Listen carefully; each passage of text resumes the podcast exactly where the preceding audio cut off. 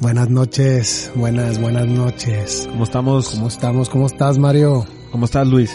Bien, bienvenidos a otro capítulo más de la Orden de la Noche. Otro capítulo más de la Orden de la Noche porque, Luis, las redes sociales... Explotaron.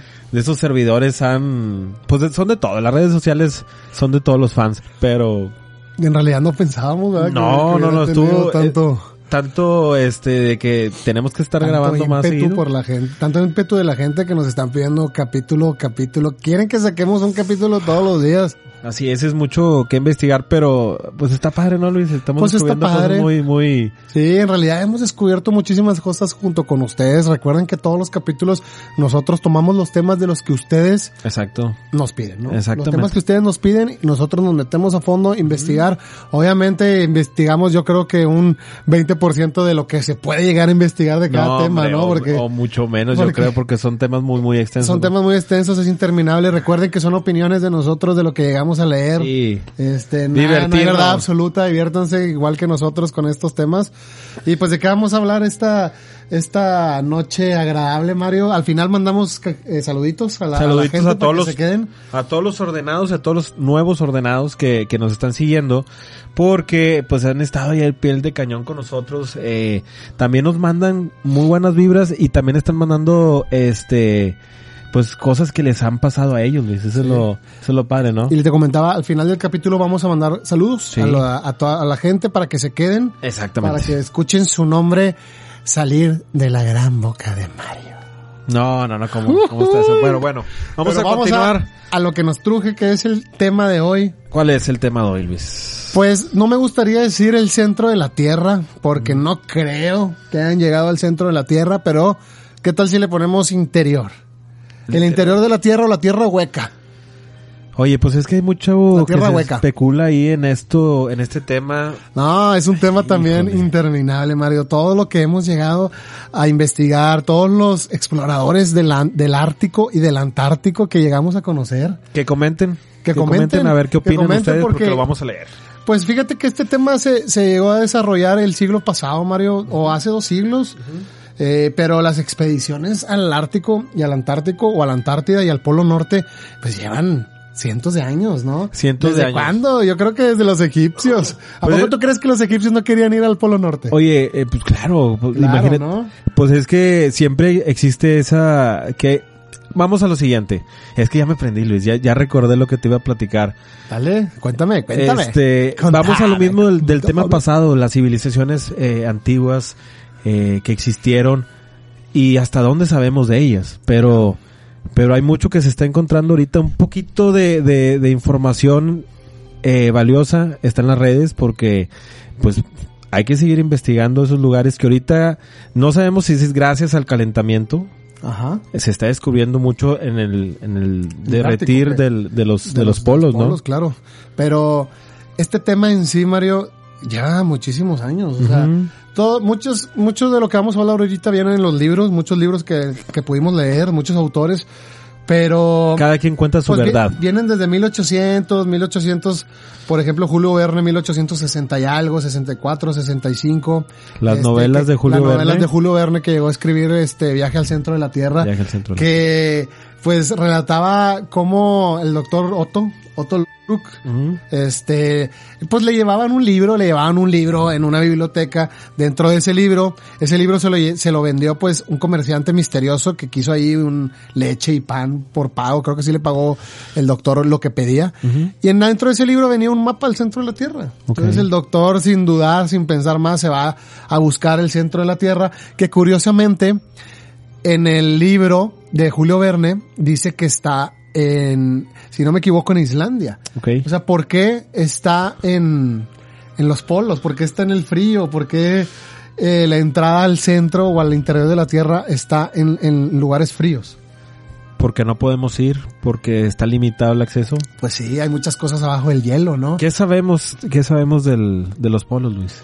De los polos en realidad yo creo que nada. O sea, porque hay muchas teorías de que no existen los polos, de que en realidad el polo magnético no está en la esfera de la Tierra, que la esfera en realidad no es esférica totalmente, ¿no? Tiene unas aberturas en los polos Y eso lo dijo John Cliff Symes desde 1818. Fue el primero que dijo que la Tierra es hueca y que adentro de la Tierra hay otras esferas y que hay gente viviendo adentro de la Tierra, Mario. No en el centro de la Tierra en sí, sino adentro de la Tierra. Es que hay muchas leyendas, ¿no? Que hablan de, de seres que, que habitan Claro, en el, dicen que hay un mundo interior. un mundo subterráneo muchísimo más avanzado en tecnología, muchísimo más avanzado en conocimiento. Hay dinosaurios, hay, hay mamuts, hay otro tipo de animales, vegetación, pájaros, este, hay ¿Y por qué gigantes, no- hay historias donde cuentan que han llegado a ver gigantes en el interior de la Tierra, Mario. ¿Y por qué no podemos llegar? Sí podemos, sí podemos llegar, pero pues sea, ¿lo impiden? Es- Hay algo sí, que... sí no lo impiden. Por ejemplo, en la Antártida sabes que no podemos ir a la Antártida. Necesitaríamos tener un alto rango en el gobierno de algún país O para científico, poder... algún científico. Exact- Exactamente. Tiene que tener un acto. tienen- tenía, no sé si todavía, pero tenían Sí, cada sí. país un, un pedacito que podían hacer investigaciones, ¿no? Ok. Y, y el, pues, el, el barco salía desde Chile. Sí, sí. Salía desde Chile, si querías ir en vuelo a la Antártida, solo, solo había tres semanas en el año que podías tomar ese vuelo, que era finales de diciembre, principios de enero, ¿Qué se oculta y qué se ha encontrado? ¿Qué, qué encontraron los, los científicos durante estos años que, que han estado ahí? pues allá en la Antártida es una de las entradas a la Tierra Hueca donde hay continentes perdidos, donde hay estas místicas criaturas, seres legendarios. Mucha gente conoce la historia de, de Operation High Jump, donde estaba el, el almirante Richard Byrd, ¿te acuerdas? Este, este almirante de Estados Unidos. Pero podemos hablar que Estados Unidos pues ya estaba ahí involucrado, ya tenía a la mano de Estados Unidos esta expedición. Primero en 1926 al Polo Norte, grandes cosas que dijo, grandes, de hecho ¿Qué, qué vio? que vio y, y esas expediciones fueron transmitidas por radio. Muchas personas estuvieron en vivo escuchando lo que el almirante Richard Byrd decía en radio. Y después cortaron las transmisiones, después cuando quisieron sacar el periódico, sacar todo lo que había sucedido, pues lo bloquearon. Después intentaron hacer ciertas revistas con artículos de lo que había sucedido años después y las revistas no llegaban. Este, los suscriptores se quedaban sin esos ejemplares de esos meses donde venía lo que había sucedido en esas expediciones. O sea, el gobierno de Estados Unidos intentó bloquear lo que sucedió en las expediciones del almirante. Richard Byrd Qué raro. al Polo Norte y al Polo Sur. Me estás, me estás contando algo muy extraño. Claro. Hablando de, pues de la entrada a la Tierra hueca o de la entrada al centro de la Tierra, ¿tú crees que el hombre sí ha llegado a, o no? La pregunta es qué tan lejos hemos llegado, ¿no? ¿Qué tan lejos el hombre ha llegado Sí. hacia abajo? Hacia abajo, porque yo sé que es más difícil ir eh, hacia abajo que hacia arriba. Pues hacia el centro. Porque ya, ya, ya logramos ir al, al espacio, ¿no? Claro. Pues imagínate, al centro de la Tierra son alrededor de 6.4 millones de metros. Ok. Pero hay minerales, hay No, hay muchísimas capas que pasar para poder llegar al centro de la Tierra, pero gravedad, calor. Ok, estamos hablando que posiblemente existen civilizaciones dentro de la Tierra. dentro de la Tierra. Sí, pero el humano qué tan profundo ha podido llegar. Entonces, por eso no sabemos mucho, porque hay una limitancia en... en... Pues sí, hay, hay, acuérdate que existen las atmósferas de presión que el Sí, ser humano sí. no puede tolerar. gravedad, ¿a cuántos, a cuánta profundidad en una alberca te duelen los oídos? no sé. Tres al- metros. A los tres metros ya no aguantas nada en las atmósferas de presión. Imagínate estar bajando a 400 atmósferas de presión. No, pues muchísima 500 presión. atmósferas de presión. Es imposible para el ser humano bajar tanto.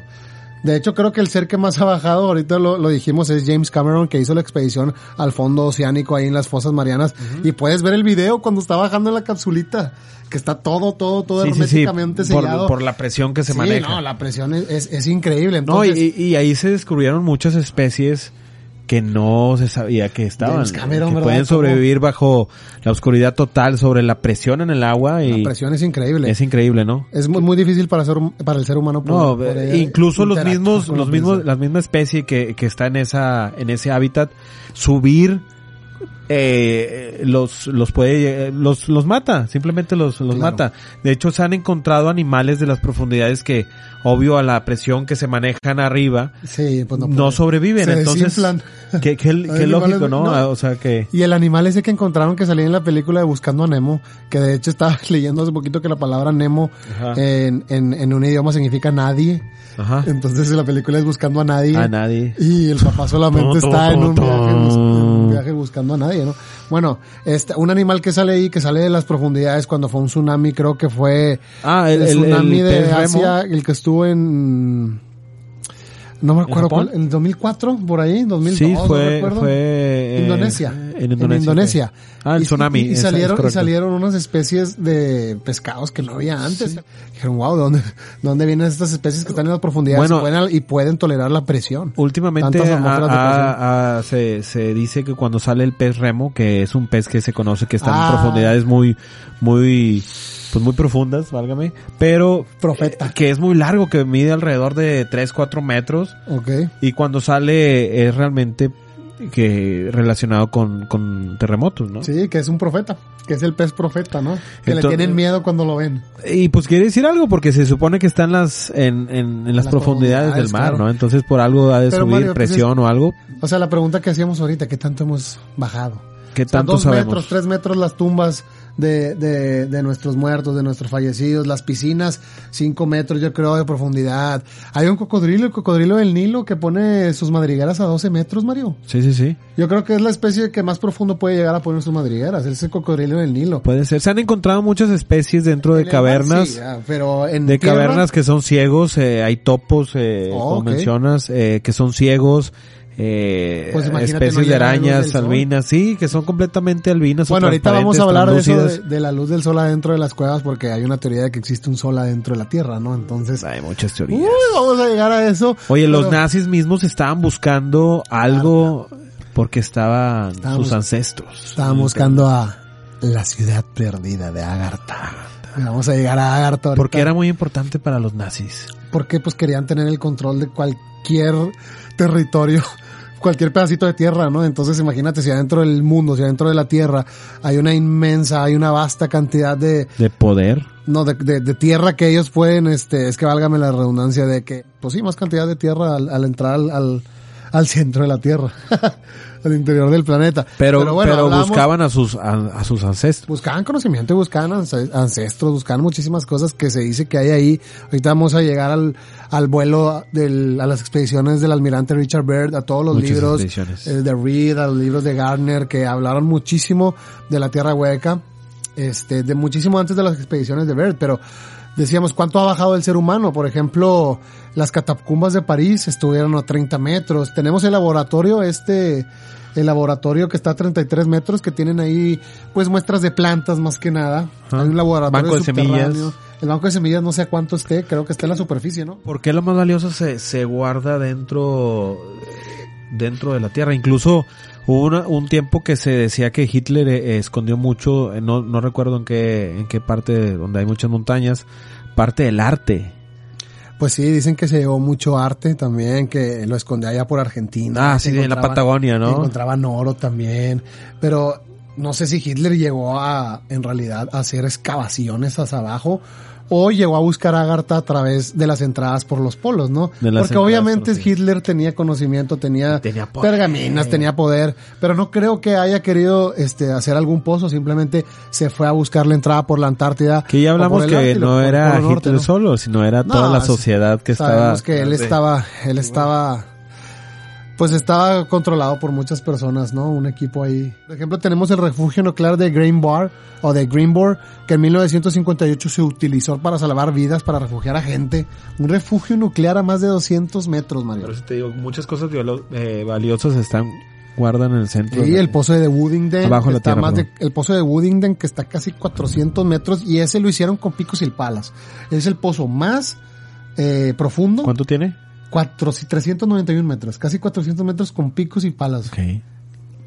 Imagínate. Pues no creo que, que fuera fácil. ¿verdad? No, hay un hotel, eh, creo que es el Hotel Silvermine, si no me recuerdo, que, que está como a 155 metros Un hotel. hacia abajo, sí. ¿Te gustaría? Claro. Y creo que ¿Alguna hace, poquito vi, hace, hace po- ah, sí, hace poquito vi el capítulo de Mr. Beast, uno de Mr. Beast que se quedó a dormir una noche en un hotel. Digo, una noche en un hotel, en una cueva, Ya. en una caverna, dentro de una caverna solo para él y dos amigos. Eh, dices que si me gustaría ir a una mina, pues, ¿te acuerdas de los mineros chilenos? ¿Has conocido alguna mina? Mm, no, pero en Guanajuato entré a un volcán, Ok. al volcán apagado que está en Guanajuato. Sí, ¿cómo se llama ese No volcán? recuerdo cómo se llama, pero está increíble amanecer ahí adentro del volcán. Ajá. Oye, este, los mineros chilenos estuvieron a 700 metros hacia abajo, Mario. Sí, fue esa vez 700 metros, que quedaron atrapados, que ¿no? quedaron atrapados. Tenemos la cueva Kruger, que es una de las cuevas más profundas que han encontrado aquí en, en la Tierra, que el ser humano ha podido bajar, creo que alrededor de dos, dos kilómetros, dos mil metros, dos mil, dos mil cien metros, casi Ajá. dos mil doscientos, dos mil ciento noventa y siete metros, que es lo más profundo que han podido bajar en cuevas. Me imagino Este- que ya la presión, la humedad, Luis, la humedad los ha de matar, ¿no? Sí, la presión más que nada, la humedad al 100%, la humedad con la humedad al 100% en 10 minutos Sí. es- y, y- y la temperatura, porque vas bajando y va haciendo calor. Demasiado calor. Ajá, entonces con, con el calor y la humedad al 100%, en 10 minutos estás, estás fuera. Ajá. Este, un concierto, un concierto de los Shaft Boys que tocaron casi a 2 kilómetros, 1890, este, metros Ajá. abajo de la tierra. Los Shaft Boys tuvieron ese concierto. Imagínate, Mario, verás. Fíjate que existe, hay una mina, eh, una mina, un antro en una mina en. Zacatecas que se llama, bueno, está la mina en sí y también es, es el, el recorrido normal y hay un antro dentro, creo que se llama El Edén. La mina de El la Edén. mina. Sí, adentro, es un antro. Está Ya. muy padre en Zacatecas. Y pues simplemente entrar a una cueva o una caverna es impresionante, Luis. El- el- o sea, cambia completamente el ecosistema. Sí, claro. Tenemos a, a esta, a este, un mexicano, Gustavo Vela, Gustavo Vela Turcot, este, llegó hasta el fondo de la, de la cueva en Boronia, en Georgia, la cueva de Cruvera. Podemos llegar porque es difícil o porque algo o alguien nos lo impide. Bueno, algo. Pues por ejemplo ahí pues eh, los conductos que tienen se van llenando de agua, Ajá. necesitas empezar a tener este conocimientos de buceo, buceo libre si no llevas equipo, expeliobuzos, que es lo que dice él, que él solo es expelio, que no es expeliobuso, entonces ya se empiezan a complicar las cosas. Pero hacia abajo en cuevas, pues no, en realidad no hemos explorado casi nada, Mario. Yo creo que han explorado más el mar que las cuevas en sí. sí. Es muy, muy, muy, muy difícil explorar eh, una cueva. El mismo, el mismo Gustavo dice que es más fácil explorar el Everest o es más fácil y, explorar y la es luna. imposible llegar al, al centro. ¿Al el centro de la. Tierra? Es imposible. No, es imposible. Se- es, es muy, muy difícil. Entonces, Al menos que entres por uno de los polos, que esa es la teoría. Esa es la teoría que se entran por uno de los polos. Pero mira, si tenemos un pozo súper profundo, el pozo súper profundo de Kola. Ajá. Es el nombre que recibe un proyecto que la, hizo la Un- Unión So- Soviética para ver qué tan profundo podía llegar el hombre. Ok. Entonces empezaron a hacer un pozo. ¿Cómo se llama? El pozo de Kola. Es- está ubicado en Finlandia, ¿no? En la península de Kola, que es la actual Rusia. Acabaron en 1989 y querían llegar a los 15.000 metros, Mario. Pero pues llegaron a más a los 12.200 metros porque la temperatura llegaba casi a los Sí. 185 grados centígrados. A- aparte hacían, hacían, hacían fluir una masa rara como que de entre fango y hidrógeno y ya no podían, ya no podían seguir adelante. Ahora, cavaron 12.000 metros, dejaron ahí el proyecto, pero hay una empresa ahorita que está ahí, una empresa que se llama GNPP, GNPP Nevra, que tienen un laboratorio geológico a 8.500 metros de profundidad. Hay un laboratorio ahorita ahí, en la península de Kola, que está a 8.500 metros de profundidad. Un laboratorio ge- geológico. ¿Y cómo bajan? Como si fuera una mina, ¿no? Me imagino. con Pues sí, algún tipo de poleas con elevadores o algún tipo Y de las, sistemas. el grosor de las paredes o cómo, cómo. Sí, es algo que tienen de haber recubierto, ¿no? Me Pero imagino. para fabricarlo, imagínate. Sí, claro. No creo que. Pero mira, hablando técnicamente, Mario, por ejemplo, tenemos lo- la capa oceánica, que es lo que tú decías. Mm. La capa oceánica es la más delgada del planeta, que es la capa del océano, ¿no? Entonces, hacia abajo, para comenzar a perforar, pues son alrededor de 11 kilómetros. Más 11 kilómetros libres hacia abajo, de pura agua, Mm. llegas a la capa, a la primera capa, que es la capa oceánica, ¿no? Que es la primera. La primera. ¿De cuántas capas? Uh, no, pues tenemos varias antes de poder llegar al centro de la Tierra. Ahorita las vamos a hablar. Pero, por ejemplo, la distancia entre la superficie y el centro de la Tierra son alrededor de 6.350 kilómetros. 6.000 kilómetros. Para, para atravesar primero la, la corteza la terrestre. corteza, luego el manto, luego el núcleo, el núcleo externo, viene otro núcleo que es el interno, Ok. pero para llegar al núcleo interno creo que es, es, es humanamente imposible, ¿no? Porque los taladros más veloces avanzan a 300 metros por día. A ese ritmo tardarías alrededor de 58 años Ok. en llegar al, al núcleo interno núcleo de la. Tierra. Entonces, aparte, la temperatura Al que avanza. se dice que es el sol Pues sí. o parte del parte del sol interno que tiene la Tierra, ¿no? que, es- que con eso sobreviven estos seres. Pero imagínate, si, es, que- si tú excavaras así directamente hacia abajo, cada 100 metros, Mario, aumenta 3 grados la temperatura. Ok. Entonces, entre los cuatro, entre los 400 y los 700 metros más o menos, la temperatura ya llegaría alrededor de los 1500 y 1900 grados Celsius. Pero, por ejemplo, un traje, un traje de Fire Repel, de Fire Repel, este, resiste alrededor de 1100 grados. Entonces casi la parte más externa del manto superior te la podrías aventar con este tipo de trajes, ¿no? Entonces, ahorita hablábamos de las atmósferas de presión. Cada 10 metros que tú vas bajando en agua, la presión aumenta una atmósfera. Cada 10 metros. Y lo máximo que ha podido soportar un buzo militar son 60 atmósferas. Ok. Pero bueno, el problema ya científicamente es que a ese nivel, a esa presión, a esas atmósferas, pues no hay oxígeno, Mario. Imposible. No hay oxígeno, entonces ocuparías, pues yo creo un tanque por hora, ocuparías mínimo 24 tanques de oxígeno al ¿Cómo los día. cargas? 24 tanques de oxígeno al día ya para estar bajando más de dos kilómetros hacia abajo, ¿no? Más el sistema si necesitas cuerdas. Imagínate cuánto necesitarías para llegar al centro de la Tierra. Un medio millón de tanques de oxígeno. ¿Cómo los ¿no? cargas? medio millón de tanques de oxígeno. Entonces, ya perforar 20 kilómetros hacia abajo ya es algo. Y acuérdate que el pozo de cola querían llegar hasta los 15 mil. ¿Por qué la Unión Soviética tan aferrados para ser los primeros en llegar al centro de la Tierra, no? Yo creo que por eso se mantiene oculta la entrada a, a la Tierra hueca, porque si los países se dieran cuenta, pues irían, ¿no? Ru- La Unión Soviética ya quería acabar a 15 mil metros, casi llegar a la corteza, Y Mario. los que tienen las bases más cerca son los que tienen a lo mejor esa cercanía o conocimiento de que existe. Sí, claro, y está, aparte, ya estás Porque hablando... no son todos, no todos los países tienen ahí ¿Qué? en la Antártida base, No, no. son no. algunos solamente. Sí, no. Argentina, entre Latinoamérica creo que está Argentina, eh, bueno, Estados Unidos obviamente, creo que Reino Unido, Francia, España, eh, China. Sí. eh, Sí, no todos tienen para poder hacer exploraciones, ¿no? Pero bueno, ya llegando a la corteza, Mario, ya estamos hablando de 75 mil atmósferas de presión. Imposible. Imposible, el hombre lo máximo que ha resistido son 60 atmósferas. Estás hablando de más de 700 grados centígrados en la corteza. Es muy difícil, es muy difícil pensar que el ser humano pueda llegar así hacia abajo al centro de la Tierra, ¿no? 700 grados centígrados son como 10 veces más que un sauna, ¿no? 75 mil atmósferas de presión es 50 veces más de la presión que haya mero abajo en el mar, en Como la, huevo en la parte más profunda del mar. ¿Tú crees que un hombre va a poder No. resistir esas atmósferas de presión? Es imposible. Después llegamos, sigues bajando, tienes la suerte de que pudiste seguir bajando, Mario, llegas al manto. El manto de la Tierra tiene una presión alrededor de 750 mil atmósferas. Más de medio millón de atmósferas. Estás hablando que ya hay una temperatura alrededor de 2500 grados Celsius No, ya estás carbón. en el manto. El hormigón armado, Mario, yo creo que colapsa alrededor de las 680 atmósferas de presión. Okay. El hormigón armado, ¿no? Si has visto esos programas o esos videos que son este adictivos que ponen todo Sí, en la sí, sí. prensa, que ponen muchas cosas en la prensa, ¿no? Metiéndole presión. Sí, metiéndole presión y el hormigón, uno de los materiales más resistentes, alrededor de 680, 700 atmósferas de presión, ya colapsa. Sí. Aquí estamos hablando que en el manto hay 750 mil atmósferas de presión. Sí, sí, sí, sí, es o sea, algo, es, algo imposible. Imposible. Ya, pasas el manto, Mario, luchaste, no sé cómo le hiciste, llegaste ahí con tu nave, con tu nave, con tu cohete nadando, si tienes unos super trajes, pasas ahí el manto y llegas al núcleo exterior. Ok, apenas. Apenas. Y la profundidad, ya estamos hablando de alrededor de unos 4000 kilómetros hacia abajo. Ok. No, estamos hablando que ya aquí las atmósferas de presión es es alrededor de 2 millones de atmósferas de presión en el, en el, en el núcleo exterior. La temperatura es de alrededor de 4500 grados centígrados. 10 veces la temperatura máxima que se da en la superficie de Mercurio.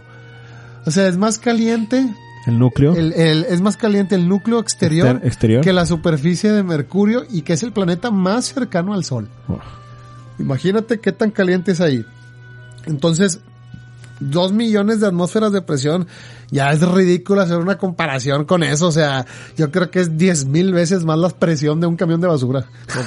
¿Y tú crees que, ejemplo, si, si el planeta en, su etapa joven se fue calentando y se fue, se fue haciendo más sólido y el núcleo se fue haciendo más pequeño, es que sea como un reloj de arena que al momento de, que se termine la vida del, del núcleo simplemente Ah, desaparece, se, se apague. se apague. Pues imagínate que se pueda llegar a apagar el núcleo. Sería algo muy impresionante.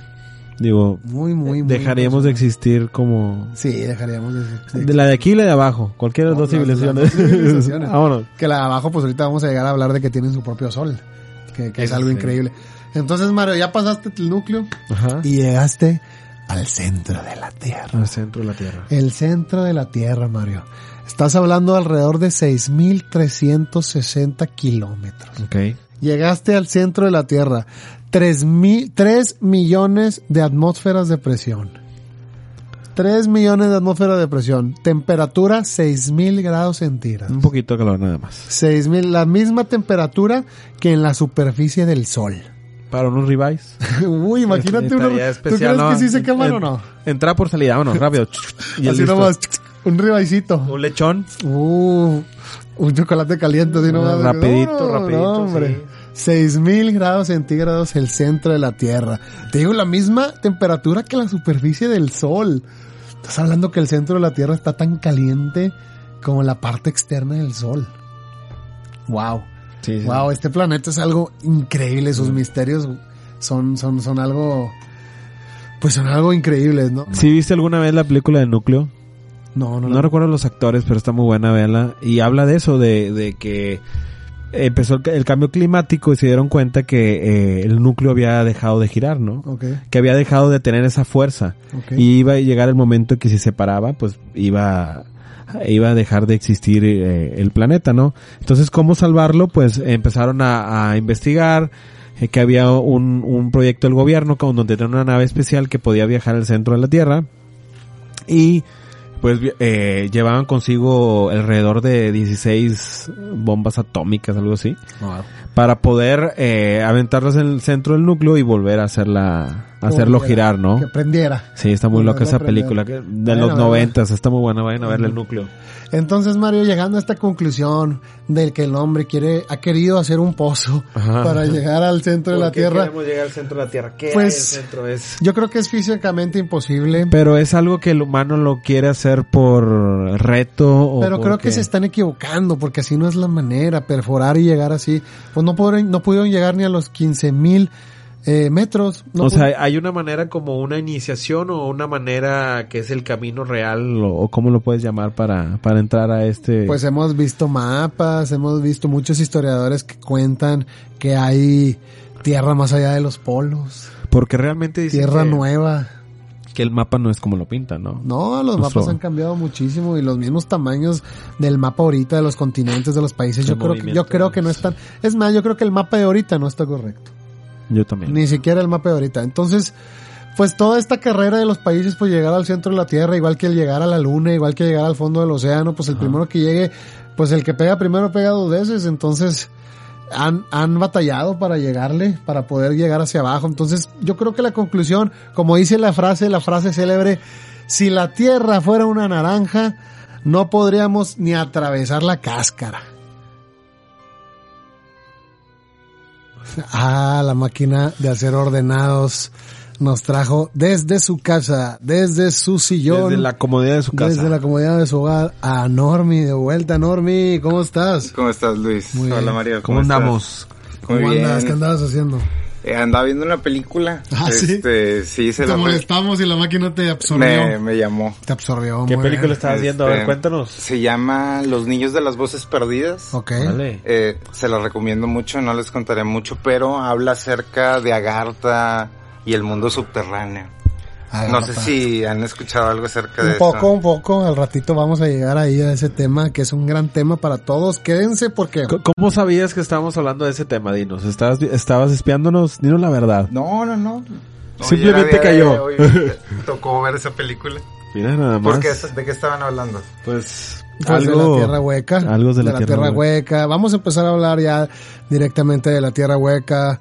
Este, todo lo que llegó a descubrir el almirante Richard Byrd, todo lo que llegaron a descubrir grandes autores muchísimo antes. Por ejemplo, Garner, por ejemplo, Reed, que hablaron mucho de la tierra hueca porque llegaron a convivir con muchos exploradores del Ártico, exploradores de la Antártida, del Ártico y el Antártico, o de la Antártica este, que cuentan mucho la historia de estas aberturas que existen en los polos, de que la Tierra no es una esfera total, ¿verdad? es un Y círculo redondo no, perfecto. no, no está perfecto, Plana. sino mm, ellos hablan de que hay unas aberturas en los polos, no, no sé ¿Tú si crees que la Tierra sea plana, María? No. No. Pero me gusta creer esta teoría que, que escuché de Luis. A ver. no existe el polo norte, no existe el polo sur, el polo Sí. geográfico, ¿no? Porque el polo magnético sí. Ajá. Ok. que está supuestamente abajo de la Tierra, ¿no? Entonces, ¿ustedes qué creen? ¿Que sea más importante En el centro de la Tierra. ¿Ustedes creen que sea más importante explorar la Tierra? No, no en el centro de la Tierra. Alrededor de se- se- 650 metros más o menos abajo de la Tierra. Ok. Está el, el polo magnético. No, el centro de la Tierra, acuérdate que son... Entonces estamos mil hablando de, ah, de tierra plana. es- o, Pues cómo es lo puedes yo no sé definir. si sea Tierra plana o no. No, pero Simplemente es tierra esférica, pero no, no, no una esfera cerrada, Ok. sino que en los polos hay dos ap- aperturas, ¿no? Ok. Ok, pero sigue siendo entonces eh, esférico, ¿no? Yo, pues sí, pero no cerrado, o sea, no completamente cerrado. O sea, no con Es este como- núcleo es como de un- lava que nos platicaban en la escuela, que había como un núcleo de lava El- y el- luego el- ya distintas capas. El núcleo interior, ¿no? Ajá, de lo que sí. hablábamos hace rato, núcleo exterior y todo eso. Acá hay muchas teorías que confirman muchas cosas diferentes. Ok. Ok. Pero ¿ustedes creen que sea más importante explorar el espacio o explorar el interior de la Tierra?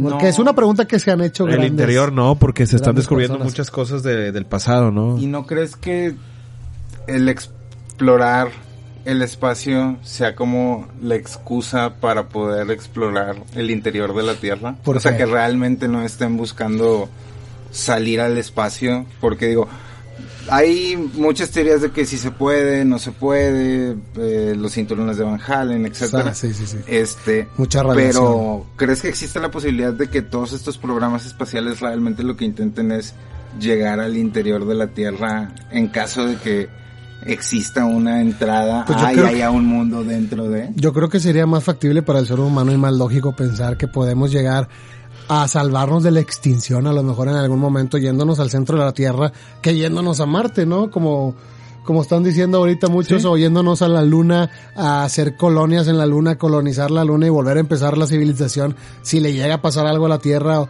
o en Marte, que dicen que ya, acuérdate de lo que hablábamos de Ba- Barrizo de Toro, Sí. que Barrizo de Toro Que cuentan que ya... fue Ba- Barack Obama, sí, que era el nombre que usaba Barack Obama, ¿no? Ah, cuando estaba estuvo en, Marte, la. NASA, En cuando estaba en Marte y estuvo en la NASA y que dicen que que hay colonias desde hace muchísimos años colonizamos Marte y que ya están viviendo ahí, pero yo creo que sería más lógico colonizar el centro de la Tierra, ¿no? Porque hablan hablan de muchísimas especies que viven dentro del centro de la Tierra, muchísimos seres de humanos que viven hasta gigantes que viven ahí gracias a que no el centro de la Tierra, sino que gracias a que el interior de la Tierra es y tiene las condiciones perfectas para que vivamos ahí.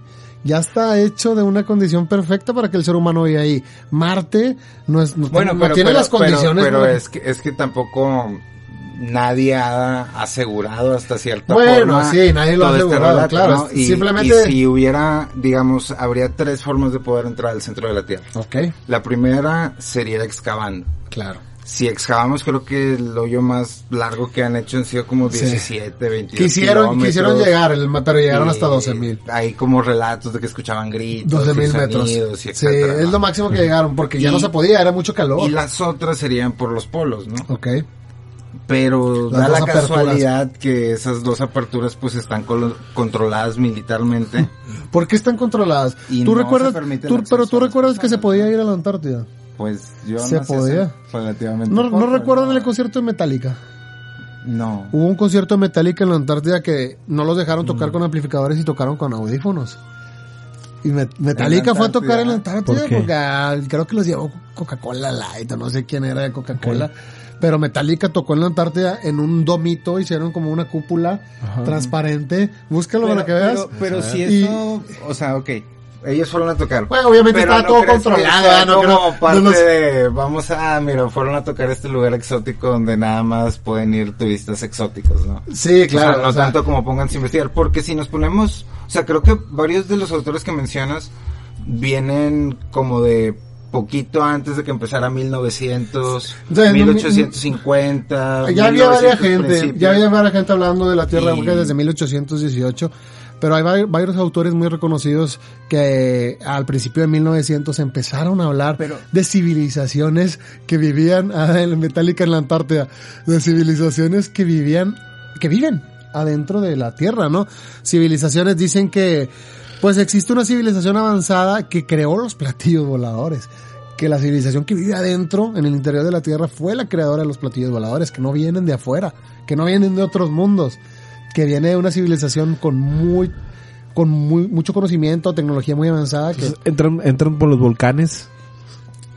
¿qué? ¿Los platillos? Sí. No sabe. Ya que hemos visto última, bueno, Podrían ser entradas, ¿eh? Porque obviamente Hace, hace sabemos... poquito salió uno de en el Ah, lo del Popocatépetl, ¿no? y que siempre hemos visto, en el Popocatépetl de hecho la- hemos las, visto que entran y las salen cámaras cosas, de güey. seguridad de, de- del volcán y de no sé qué otros sistemas de, de medición eh, detectan muchas veces las luces entrando y saliendo del volcán a velocidades y casi siempre es cuando el volcán está haciendo algún tipo de erupción o algún tipo de, de Mucha energía, explosión, ¿no? ¿no? Mucha energía, en la Mucha concentración de energía, Hemos visto Pero es muy común cosas verlo, ¿no? relacionadas con los volcanes, el centro de la Tierra, la entrada al interior de la. Tierra. Pero mira, tenemos este autor, no sé si recuerden, bueno, nosotros no nos tocó, pero yo sí llegaba a ver ejemplares de la revista The Flying Saucer, que fue una revista estadounidense, este, que su autor era Ray Palmer. Y Ray Palmer le quería dar una explicación a los platillos voladores y una de la explicación que le dio fue que vienen del centro de la Tierra, que utilizan el electromagnetismo del centro de la Tierra y de ahí mismo salen, que es una civilización que está ahí adentro, pero pues tienen más tecnología que nosotros, más conocimiento que ¿Y nosotros. por qué crees que, o sea, si tienen más conocimiento y mayor tecnología, ¿por qué crees que nos quieran, y todo es mejor allá, como ahorita hace poquito mencionaste, eh, ¿por qué nos quieren tener los humanos aquí? O sea, ¿son otros humanos que aquí nos dejaron desamparados y estamos pagando algo? Claro. ¿O son solamente otro, No somos otro tipo de humano? A ver, a ver, usted, o sea, a ver, ¿ustedes creen que todo es para todos? Todo el conocimiento es para todos y todos debemos tener, todos tenemos que tener acceso a lo que todos podríamos tener acceso o solamente es para ciertas personas. O Ciertas fuimos personas. como Adán y Eva que fuimos expulsados del paraíso. Pues hablan de que es un paraíso el centro de la, el interior de la Tierra. Dejemos de decir centro de la Tierra, interior de la Tierra, el interior de la Tierra. Entonces, ¿ustedes creen que sea para todos el interior de la Tierra? Porque tú dices, ¿por qué nos dejaron aquí afuera abandonados, verdad? Pero, ¿por qué tendrían que guiarnos? ¿A qué? Si nosotros mismos nos peleamos todo el tiempo. Que era lo que decía, que ahorita vamos a llegar a Garta, ¿no? Que ellos entendieron que la guerra solamente causó lo peor eh, de su vida, lo peor para la civilización, y ya no pelean guerras, desde hace miles, miles o cientos de años ya no pelean guerras, y nosotros no, nosotros todo el tiempo estamos peleando guerras. Entonces, no- Es como que nuestra no, manera de hacer historia. no ¿no? hemos aprendido y no somos dignos de entrar, yo creo. Exacto, es lo que yo te- es lo que yo digo, no, no todos para todos, o tú crees que sí. Mm, Tú ya fuiste. Dinos la verdad, ¿qué sabes? Porque ya, ya, fuiste, ya no nos quieres decir ya este, sabemos. Entonces, para todos, creo que todos podemos accesar a todos los tipos de pensamientos, realizaciones, eh, sentimientos, emociones, etcétera, a través de distintas experiencias y que cada, cada vida es una experiencia distinta. O sea, Pero nos, no- nos no- no- no merecemos el paraíso. Nos No. merecemos el paraíso en la tierra. Yo, yo creo que nadie se merece nadie. Y a través... eh, Descubrimientos, los que quieran ir, que vayan. Bueno, pero como tú dices, pues ahorita queremos ir, pero pues hay, Pero hay, militares que no lo. Hay- una película de Will Ferrell que creo que se llama Mundos Perdidos. Ok. Donde... El baterista de Red Chili Peppers. Ah, el doble. El doble. Este, donde El termina yendo al, al centro de la Tierra, ¿no? Ajá. Que vive dinosaurios y otros Bueno, pero al centro de la Tierra, Pero igual. te lo presentan, bueno, es, es al interior de la Tierra, lo- bien dicho. Por ejemplo, el libro de Julio Verne. Julio Verne. que, que podríamos decir que Julio Verne tuvo mucho auge después de ciertas novelas Ajá. y que mucha gente dice que es conocimiento que le pues que le, le- le transmitieron, ¿no? Y ahí sí hablan directamente del centro de la Tierra, Ajá. De la llegada al centro de la Tierra, que había un mar donde el- nunca se apagaba la luz, nunca se apagaba el sol, pero era dentro de una cueva, había dinosaurios, de hecho había la civilización, había una civilización de la Atlántida que se asustaron muchísimo los exploradores que fueron a verla, cuenta en el libro, que decidieron guardar silencio.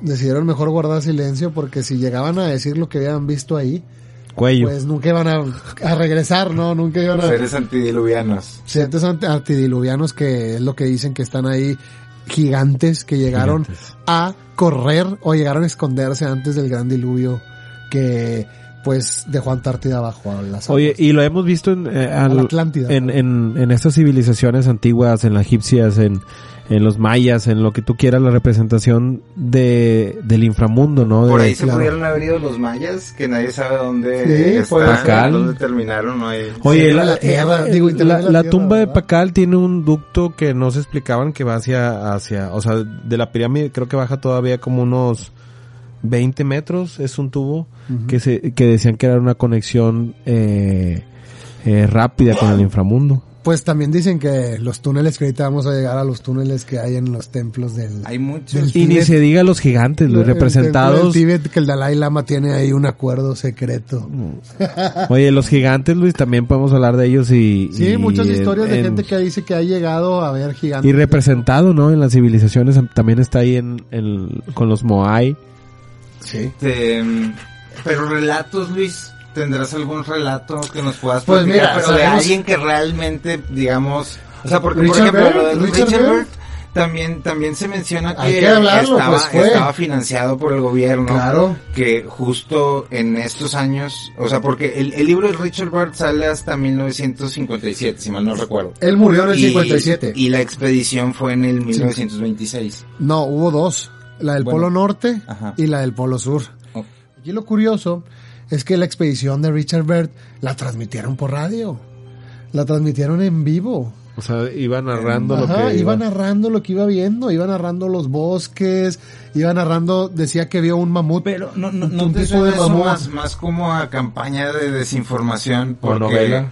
por ejemplo, también todos estos temas eh, que tienen muchos que ver con ocultismo, corrientes religiosas, sociedades secretas, etcétera, eh, empiezan a salir a finales de los 800, principios de los 900 Ok. y durante ese periodo empiezan a suceder guerras y empiezan a suceder conflictos mundiales Ok. que hacen que ese conocimiento hasta cierto punto se pierda se resete y hasta recientemente Bueno. se ha estado encontrando información al respecto, ¿no? Porque Richard también mencionan que era como un desinformador o un agente de la CIA. y Sí, que pues parte de era, esta era misión del gobierno, el era High como, Jump, Operation High Jump. eh, confundir los mensajes que había, ¿no? Porque todo este tema de la tierra hueca, eh, digamos, modernamente o gran parte de la literatura que hay, viene de algunos escritos de Elena Blavatsky, ¿no? Ok. O sea, esta eh, teosofista, Teosofista. este, Madame Bla- Ma- Bla- Madame Madame Blavatsky. Blavatsky. Entonces, este, ella comenta que hay una tierra hueca Ajá. donde ahí hay algo que ella llama las siete logias, donde hay un rey del mundo, donde es un reino también que... Ah. Que era, que era, es- era una consejera espiritual también de los nazis, ¿no? Del, del, Pues de este- al grupo que terminó a este grupo. fundando esa corriente y que terminaron traicionando. ¿no? Ajá. Eh, Pero cuenta que dentro... que adentro había, ¿no? Entonces de ahí empieza a salir, digamos, eh, a resurgir el mito y se empiezan a escribir muchos textos y muchas versiones, ¿no? Algunos mencionan que son seres Anunnaki antidiluvianos, Ajá. otros mencionan este que hay un rey del mundo y que es un paraíso, eh, otros mencionan Claro. que es un tipo de territorio totalmente desconocido. Sí. O sea, aquí la pregunta es, ¿por qué crees que haya bases militares? Y esas bases militares son puestas por, eh, digamos, el gobierno humano, el gobierno de la superficie, o, Claro. o son acuerdos, digamos, de no, aquí no pueden entrar nadie, pero vienen desde abajo. Es lo que o te hay decía. un tipo como tratado de paz. Todo es para todos. No, no todo es para todos. Ahí, ahí, no, no todo es para todos y ahí se demuestra. Simplemente no nos dejan ir.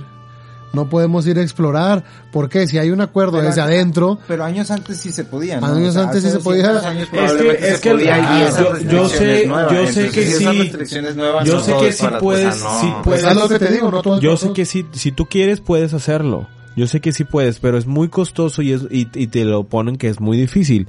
Por la, los- la temperatura, por, por pagar este... Lo que te decía, que solo hay tres semanas en el año que podías que volar, puedes ir Pero cierto tiempo. No se puede, se- se- según Yo sé que sí tienes permiso si no eres- se puede solamente a través de la Antártica, ¿no? También está la cueva de los Tallos. Sí. Creo que mencionan hasta una cueva en Yucatán que se llama Lolzun.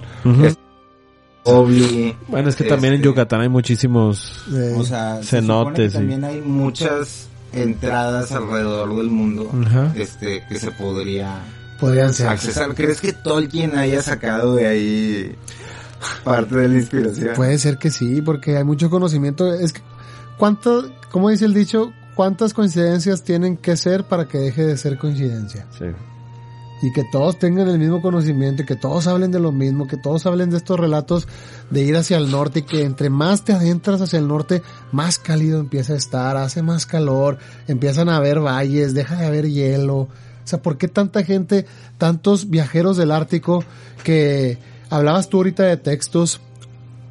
El, mira, a los polos, como hablamos ahorita, los polos no existen. Los polos, en realidad, el polo magnético está dentro de la Tierra y el polo geográfico no existe. Si en realidad tomáramos en cuenta de que eh, la Tierra tiene dos agujeros en, en, En- en El- sus extremos, ¿no? En sus extremos. Entonces no hay ningún polo geográfico, no hay una tierra que tú puedas poner una bandera y decir, este es el polo norte magnético. Aquí no hay, o geográfico. El magnético está abajo, unos 600 metros hacia abajo. Pero el primero que empezó a hablar de esto fue William Reed en 1906.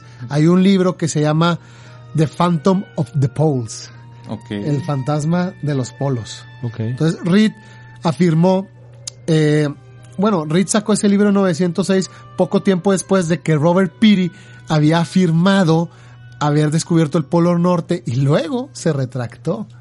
Luego lo negó. Peary después negó eso. ¿Por qué lo negó?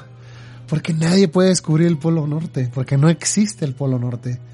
The Phantom of the Poles, los polos son fantasmas, porque en realidad el polo magnético está abajo. Llegas a un punto donde la Tierra hace una curvatura, dependiendo de dónde vengas, entras y abajo está el polo magnético. Hablan mucho de exploradores que van hacia el norte, exploradores que van al Ártico, que llevan su brújula apuntando hacia el norte, llegan al borde donde se empieza a hacer la curvatura para entrar al, al- al interior de la Tierra, la brújula apunta hacia el norte, llegan ahí y entonces la, la brújula empieza a apuntar hacia abajo. ¿Por qué? Porque empieza a apuntar hacia el polo Hacia el magnético, polo. que está hacia abajo en realidad, ¿no? Ajá. Entonces estamos hablando que el polo magnético en realidad es un círculo enorme que abarca alrededor de 2000 kilómetros. No es nada más un punto Al que ya llegué. al que ya llegué. Entonces cualquier persona que haya afirmado haber ido al Polo Norte, en realidad llegó a un punto de esos 2000 kilómetros que hay en ese círculo, ¿no? Sí, sí. No llegó a- en realidad a un centro específico. Simplemente llegó a un punto del área donde empieza a recibir este pues le- lectura a la brújula que, que ahí ya Y- es y el en polo, el ¿no? centro estaría esta abertura. Pues en el centro está esa abertura que muchos, muchos dicen que es una línea recta, pero han descubierto que es más como un, un círculo. Un círculo enorme que abarca miles de kilómetros, digo, alrededor de dos mil kilómetros. Entonces llegar al Polo Norte es llegar a un punto de esos 2.000 kilómetros, ¿no? No sabemos cuál. No, llegue- no llegas a un punto en específico. Es que en la Antártida se dice que se encuentran el- los ecosistemas más antiguos, ¿no? La Antártida. Yo estaba hablando del Polo Norte, pero Es que se relaciona, ¿no? Como que hay también esta...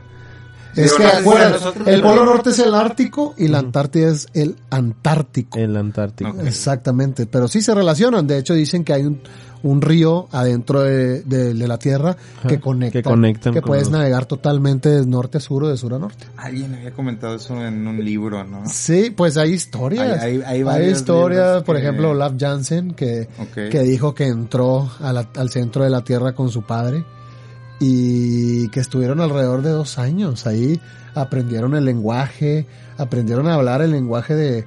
Ellos le llaman, lo como tú decías ahorita, los atlántidos, atlántidos, atlántidos, ¿no? ¿Antidiluvianos? Antidiluvianos, pero que venían de la Atlántida. Sí, sí. Eran gigantes que habían vivido en las épocas de la Atlántida, que recordemos esta, esta gran, este gran relato. ¿De dónde de se encontraba la, la Atlántida? ¿Mande? ¿De dónde se encontraba la Atlántida? No, ¿Por qué? La superficie. Sí, sí, sí, pero ¿dónde estaba ubicada geográficamente? Bueno, geográficamente solo eh, no sabemos, pero en relatos han llegado a decir que estaba en el estrecho de Gibraltar. Y ahí hay unas columnas que son las columnas de Hércules y ahí se encontraba la Atlántida. Es lo que, lo que han llegado a decir, pero geográficamente no, No sabemos. no, sabemos, ¿no? Hay De hecho, hasta Joe Rogan y el, el Graham, Graham Hancock, este, enseñaron, enseñaron Sí. una, una parte de- Bueno, de tierra seca que parecía como Bueno, la, la sí. Atlántida, ¿no? Sí. Puede Pero estar no- oculta. ¿Tú crees que sea ahí? Pues yo he visto como a 10 personas distintas asegurar en dónde estaba, entonces el escepticismo ¿Y- creo que qué- es bueno. y qué te gustaría como creer? historia o imaginación está interesante. Ok. Entonces te decía, William Reed fue de los primeros que escribió en 1906 sobre la teoría de la tierra, de la tierra hueca. Después en 1920 llegó Marshall Gardner y publicó Un viaje al interior de la tierra o los polos realmente han sido descubiertos. Entonces ya van, lo curioso es que Gardner en su bibliografía no, nunca habló de Reed. O sea, no conoció lo que había escrito Reed 14 años antes. Y Reed y Gardner publicaron lo mismo. Los polos no existen y hay una civilización adentro de la Tierra que lleva años viviendo ahí, que es muy avanzada, que hay ríos, hay vegetación, hay animales, hay un sol interno, había diferencias. Gardner decía que hay un sol interno y Reed decía que se alimentaban de la energía de los volcanes. Pero ninguno de los dos se conocía al otro, El el uno al otro. Entonces qué curioso que hicieron afirmaciones independientes, llegaron a las mismas conclusiones independientemente. 14 años de Que no existen los polos. Antes de que el almirante Richard Byrd hiciera su viaje al, al Su Ártico. expedición. ¿no? Al Su Ártico. expedición al Ártico. Muy curioso. Entonces, hablando del, del almirante Richard Byrd, cuando regresó de la Antártica el 13 de marzo de 1956, el, el almirante dijo, la presente expedición ha abierto una vasta tierra nueva. ¿Por qué tierra nueva si todo es hielo? ¿Por qué se refirió a una vasta tierra nueva? ¿Qué quería decir? ¿Encontró algo en la Antártida? Una tierra nueva. Y si encontró tierra nueva en la Antártida, ¿por qué no tiene su nombre? Ujú. ¿Por qué ese pedazo de tierra no tiene el nombre No, del...? Porque cuando lo descubren le ponen su, su nombre. Entonces, pues a lo mejor no encontró tierra nueva en la Antártida. en la Antártida. Tal vez Sí, dentro de la tierra hueca haya como... Exactamente. Ah, adentro de la tierra hueca. de. Exactamente, a lo mejor allá sí le dieron su reconocimiento, ¿no? Pero es curioso que las frases de Bert, las, las más famosas, este, pues oculten ahí ciertas cosas en las palabras, ¿no? En lo que él quiso decir, porque como hablábamos ahorita, pues el gobierno trató de ocultar todo, todo. Todo y, y fue algo que lo hicieron público, porque acuérdense que salió en el radio y después como que se arrepintieron.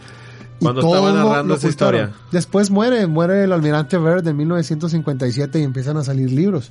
Empiezan a salir libros de, pues de todo lo que había hecho y gente que dice, no puede ser que no se le haya dado difusión a esto tan increíble, ¿no? Lo que el lo que el almirante descubrió ahí, porque él voló, él, él voló con sus avionetas y tuvo a un equipo bajo su mando in- increíble de muchos aviadores, pero no se le dio difusión a eso, de alguna manera no. suena como a Avatar. ¿Por qué? O sea, el ejército estadounidense llegando a un paraíso terrenal. A donde destruir- hay otro a tipo de destruir. seres. Sí, pues siempre Pues es que mira, conquistando, ¿no? Si lo pones así, ¿qué va a pasar cuando, qué estamos haciendo ahorita? Tratando de llegar a otros lugares, ¿no? Y conquistar otros, otros, otros mundos, ¿no? Eh, la Pues, bueno, pero un grupo Usted, de ¿cómo se llama el de gente-? Vaya, lo que va es que lo, sí, Pero o sea, como humanidad eso es lo más cañón que se está haciendo. eso yo creo que es lo único que como humanidad hacemos, güey. Sí, pero yo, yo, yo creo que políticamente en esa época el, el gobierno de Estados Unidos sí tenía razones para ocultar. eh, O para. Por eso te digo, o sea, campañas de desinformación Claro, y- porque- y tachar, porque también en esos años, ya después de, de la Segunda Guerra Mundial, y ya que se había hecho estas organizaciones de inteligencia y de tres letras, o sea, también a mucho del conocimiento que estaba por ahí regado a través de libros, boca en boca, etcétera, o sea, se empezó a desprestigiar a través de muchas campañas de información. Claro, o sea, por ejemplo, porque tú ahorita me comentas eso y y hasta cierto punto me suena mucho y resuena en cierto sentido con el tema de que sí puedo creer que existe una tierra hueca, ¿no? Claro, sí yo le, le puedo dar juego a eso en mis pensamientos Sí, y, sí, sí. y, y buscar y tratar de hacer conexiones y etcétera. Claro. Pero, pero lo de Richard Byrd, eh, a mí en lo personal me suena más como a campaña de desinformación o de, o de propaganda para como enfocarse más en algo fantástico que porque tam- también en, en el en el primer libro que sacan eh, Como si fuera una cuando novela. muere o poco Sí, antes de que muera, era. etcétera, como si fuera una novela, eh, dan como unos diálogos, ¿no? Dan, dan diálogos del almirante con humanoides y mensajes que le dicen y etcétera, Sí. Y ya después se descubre que parte de esos mensajes o sea, realmente son parte de un guion de una película de los Ah, ok, 30, ¿no? ok. Este, entonces, y eso coincide con, digamos, otros ejemplos de desinformación o, o de propaganda, ¿no? Pero recordemos también lo del primado negativo. Que siempre tratan de desinformarnos o de hacer, algo adentro. o hacerlo ver como una novela o hacerlo ver como peliculesco para que cuando pase en realidad digas, eh, ya lo vi en, las peli- en la película. o sea, Ajá. Esto no es en realidad. Para que lo asimiles. Sí, pero en realidad O sea, la vaselina. es que, es que, es que el almirante Richard Byrd, sabemos que trabajaba, o sea, totalmente trabajaba para el gobierno de Estados Unidos, pero dijo cosas muy raras en sus transmisiones. Por ejemplo, dijo que estaba viendo bosques, colinas verdes, totalmente En un pasando. lugar lleno de hielo. Sí, Y porque falta sa- de oxígeno. sabemos que hay un límite septentrional ahí en, en la región arbórea. Por ejemplo, al sur de Alaska, después de ese límite ya no crece nada de árboles. Hay cientos y cientos de kilómetros sin nada de vegetación. Y el almirante estaba diciendo que estaba viendo bosques, que estaba viendo vegetación. Tal vez entró algo. Y es lo que te, te repito, que empiezan a decir los exploradores, entre más vas hacia el norte, más empieza a hacer calor, menos hielo empieza a haber, y pues empiezas a ver bosques, empiezas a ver vegetación, empiezas a ver animales, y no es el único que lo ha dicho. Richard por no fue la única persona que lo dijo. y- Hace un momento mencionaste la historia de Olaf Jansen, creo Olaf que Jansen, claro. se llama. Y, y es curioso porque él, esa historia o ese libro no lo escribe él propiamente. Claro. Él solamente es el protagonista. Y cuánto, o sea, ¿qué pasó cuando Olaf Jansen empezó a contar su historia? Olaf Jansen, Olaf Jansen viene en un libro de Willis George Emerson, que se llama El Dios Humeante. Ajá. Y le llaman el dios humeante porque dicen que adentro, en el interior de la tierra, hay un, hay un sol, el, el- el sol es el dios, y hay un sol más chiquito, como ahumado. Por eso le llaman el, el dios humeante a ese libro. Dentro de ese libro, cuenta Emerson, cuenta la experiencia, que pues dicen que es una experiencia verdadera, la de Olaf Jansen, que es de un padre de un hijo, lo que te, lo que te contaba ahorita, que pues que encontraron tierra, ¿no? Encontraron tierra en, en su pequeño bote de pesca, se fueron más allá del viento norte. Una tormenta de, de viento los llevó a través de estas aperturas en el Ártico y entraron en la tierra, dentro de la- del interior de la tierra, este, vivieron ahí alrededor de dos años Pero entraron como por un río, ¿no? El mar se convierte en río. Tú sigues navegando, sigues navegando, sigues navegando y llega un punto en que el mar se convierte en un río estrecho. Y dentro, y ese río te lleva del Ártico al Antártico. Te lleva del polo norte al polo sur. Tú puedes navegar a través de ese río y puedes cruzar totalmente la tierra. Ok. Y lo que Olaf decía es que él vivió dos años ahí con su padre que aprendieron el, el idioma. Ok. Aprendieron el idioma de la gente que vivía ahí adentro, que eran gigantes. Él decía que medían más de cuatro metros, tenían estatuas. a- Muy similar al... Porque creo que también es de por ahí el escritor de los relatos de Gulliver. O los Ok. aventuras de Gulliver. ¿De. De de... Es que Es- este Groenlandia y Siberia y todos esos, esos, este, esos territorios, pues como que, bueno, en realidad a nosotros nunca nos enseñaron nada de esos territorios. En la escuela, cuando estás chico, cuando estás creciendo, nadie te enseña nada de Groenlandia. Y son humanos muy diferentes a nosotros, ¿no? O sea, Pues, tienen eh, otro eh, tipo eh, de dice- características. Pues es que él dice que, que son muchísimo más avanzados. Son muchísimo más avanzados. El problema de él es que, como lo contaba hace rato, estuvo rec- recluido en un manicomio por demencia por estar contando esta historia. Porque su O sea, padre... él está dos años vamos a ahí, terminar pero- entre- Cuatro- Sí, sí, dos dos años años adentro. sale. Sale con su padre, su padre muere porque dice que un iceberg lo parte en dos. Es, el- es la historia que cuenta Emerson. Ya cuando iban de salida. Ya cuando iban de salida por la Antártida, entraron por el polo norte y salieron por la Antártida, por el polo sur. Su padre fallece y él empieza a contar la historia y lo meten en un manicomio por 24 años. O sea, después de que sufrió toda la... No, 24 después de- ese años. Fue como el castigo pasando. Sí. Dos años por estar ahí, 24 años en el loquero. estuvo 24 años, salió, este, y después estuvo estudiando, eh, aprendió varias cosas y se fue a vivir- después de 26 años, dice que salió, estuvo estudiando con va- 20 años y después se fue a vivir a California. Y ya viviendo en California conoce a Emerson a los 96 años y decide contarle todo. Decide contarle absolutamente todo lo que vivió allá adentro con su padre. Qué Le- extraño que cuando son tus últimos momentos de vida, Nadie se quiere llevar a la tumba lo que nadie se quiere. Nadie se quiere llevar a la tumba nada. Entonces, No pues, muchos años para conocer varios secretos, ¿no? El problema es que esos secretos se cuentan y luego se vuelven secretos para la otra persona, ¿no? Sí, sí, sí. Eso también es algo, es un problema. Pero bueno, después Emerson cuando fallece, cuando fallece Olaf Jansen, pues le da los manuscritos, le da todo, todo lo que escribió, todos los mapas que había relatado sobre la Tierra Hueca. Y, y Emerson saca este libro, ¿no? Y qué, qué es lo que dice, pues que había personas, hay una civilización adentro de la Tierra que puede vivir alrededor de 400 y 800 años. Como los antiguos Como- humanos según ¿Sí? la Biblia, ¿no? Vivían alrededor de, de eso. Pues hasta más. Este, él dice que están muy avanzados en la ciencia, que transmiten los pensamientos a través de la radiación.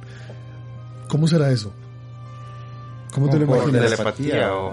Pues podría ser, ¿no? Debe ser como a través de vibras, ¿no? Como un tipo de vibración. Sí, porque sabemos que en realidad, pues el sonido, como decía Jacobo, son ondas. Son ondas. A lo mejor un pensamiento lo puedes transmitir, puedes transmitir esa onda, ¿no? Y que le, y Como que le si llegue a otro. una forma geométrica. Sí, o, o una onda vibracional Sí. que va por el espacio y le llega a la mente de la otra persona, al receptor, ¿no? Dice que tienen fuentes de poder este mucho mayor que el poder de la electricidad. Son creadores de los platillos voladores operados por el extraordinario poder extraído del electromagnetismo de la atmósfera. Tienen estatuas de 4 metros o más. Son seres humanos gigantes y habitan en el interior de la Tierra. Entonces, el mamut, cuando les, les hablaba de que Richard Baird volaba y que dice que vio un mamut, es que el mamut que vio Baird, o que los mamuts que han hallado en el hielo vienen de adentro de la Tierra. Porque son no son animales prehistóricos, son animales que todavía siguen viviendo ahí y que mueren. El río que está en el interior de la Tierra los saca a los bordes este de los polos, de en este caso el polo del Ártico, se congelan y pues los terminan encontrando en Siberia, en, en los ríos de Siberia que el primer mamut que se encontró fue ahí. Sabemos que la persona que lo encontró le quitó los colmillos y luego lo dejó ahí para que se lo comieran los lobos. Y ese esqueleto está en el museo, en el museo de Leningrado. Este, ¿Pa' qué salías, Juan? ¿Para qué salías? ¿Pa' qué salías, Te eh? quedado ahí a todo dar. ya han encontrado entonces- muchísimos restos de mamuts. Por eso te digo que... Muchísimos restos Sí. y de mastodontes. Qué loco, ¿no? ¿Que vienen de dónde? Del interior de la tierra. Es lo que cuenta. Es lo que contaba Olaf, es lo que contaba. Que se asoman tantito y vámonos. Caes del otro lado, como. Sí. Barbacha de mamón. Barbache de mamut. Entonces tenemos datos más técnicos, por ejemplo, Arnold de Acevedo, que tiene un libro que se llama Geografía Física, donde cree que hay una creencia científica, ¿no? De que en el centro de la Tierra es una masa de fuego, una masa de fuego y metal fundido, que, que en realidad no se cuenta con mayor evidencia que la evidencia religiosa, ¿no? De que hay un infierno, se abre la Tierra y hay fuego en el, El- en el centro, ¿no? ¿Por qué creen que nos hayan inculcado eso? Para no entrar. ¿Miedo? ¿Miedo? Miedo, bueno, eso Sí. es como parte del control religioso, ¿no? Creer que hay un infierno donde El- nos vamos a quemar para toda la eternidad. Ay, a lo mejor ya estamos en el infierno, Luis. Sí, en realidad este de aquí puede ser el infierno. ¿Tú crees que cielo, este es ¿no? el infierno? Cielo. Tal vez esta sea la cárcel, como ahí abajo todo es... O sea, aquí es al, el pa- al parecer ahí abajo todo es paz, tranquilidad y amor, güey. Y aquí es el- mejor. y aquí es el tal vez- procesamiento. Y aquí es el procesamiento, ¿no? Como Sí. estás encerrado, tipo como en la Matrix, y Como- naces. En la religión católica le llaman el hay un hay un, un lugar que le llaman el purgatorio, ¿no? Sí. El purgatorio. Ajá. Que es, es el lugar donde se, se juzga, ¿no? ¿Cómo te lo imaginas tú? Yo me lo imagino como un lugar así todo en blanco, como cuando pasan Fíjate estos que- lugares que están todos en blanco. ¿Te acuerdas como cuando estaban Neo y Morfeo? Eh, en, la- un- en, una, en una parte... Sí, de- güey, y te voy a ¿sabes, decir- ¿sí sabes cuál? te voy a decir una Cuando le enseñan todas las armas. Harry cuando- Potter y Dumbledore. ¿Dónde?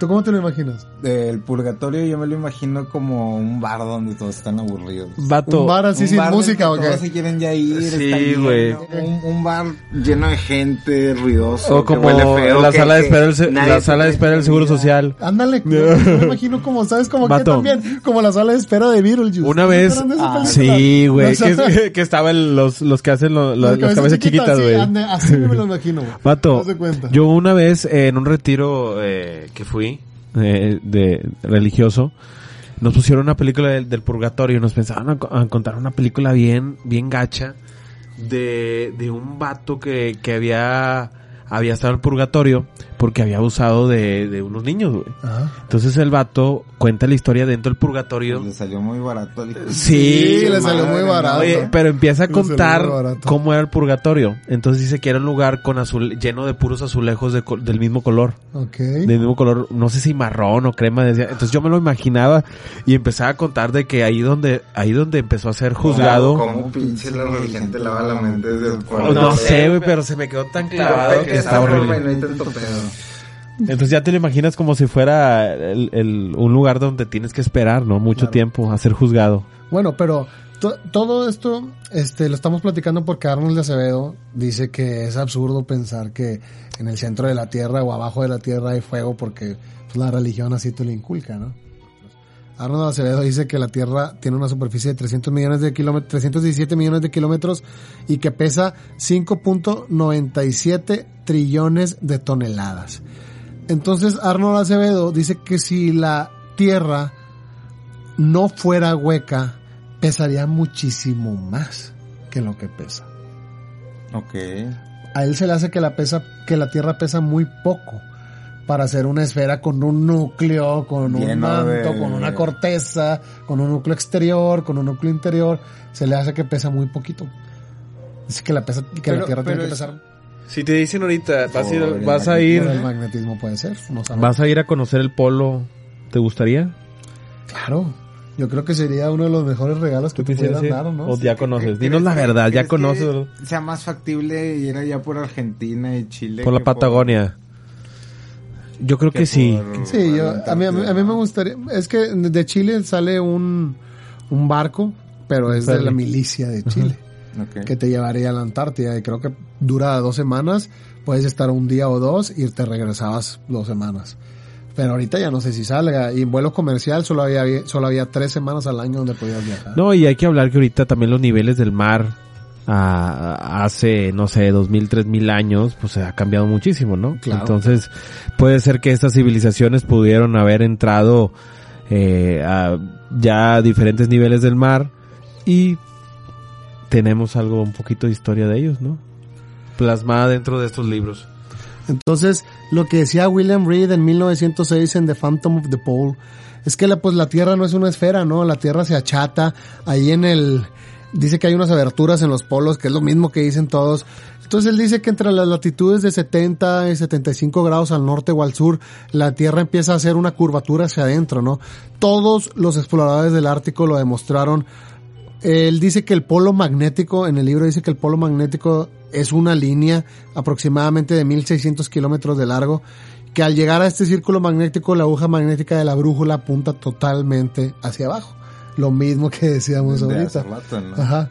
O sea, todos tienen el mismo conocimiento, todos relatan lo mismo, los exploradores dicen lo mismo al llegar. ¿Por qué? ¿Por qué? ¿Por qué se oculta? Porque no todo el mundo lo sabe. ¿Por qué siempre ocultar todo ese conocimiento? O sea, por, por ejemplo, eh, eh, to- todo eso que mencionas tiene que ver con los exploradores, ¿no? Claro, todos los exploradores Este, del Ártico. yo donde lo había escuchado, como mencionábamos hace rato, era en algunos relatos de Madame Blavatsky, Ajá. donde ella hace ilusión a, a este país que se llama Agartha, Ajá. o este mundo país que se llama Agartha, ¿no? este, en el cual hay un rey del mundo, Claro. este que gobierna en Agartha y que Agartha está lleno de muchas ciudades de distintas especies que viven armoniosamente en el centro de la Tierra, ¿no? A través de, de la, ¿cómo se dice? Pues de los relatos o de las canalizaciones de lo que empieza a hacer ella junto con su grupo, empiezan a salir muchos relatos y novelas y cuentos acerca de, de eso, ¿no? Pero científicamente no está comprobado y no hay posibilidad, o al menos no hay mucha posibilidad De investigar al, al respecto, ¿no?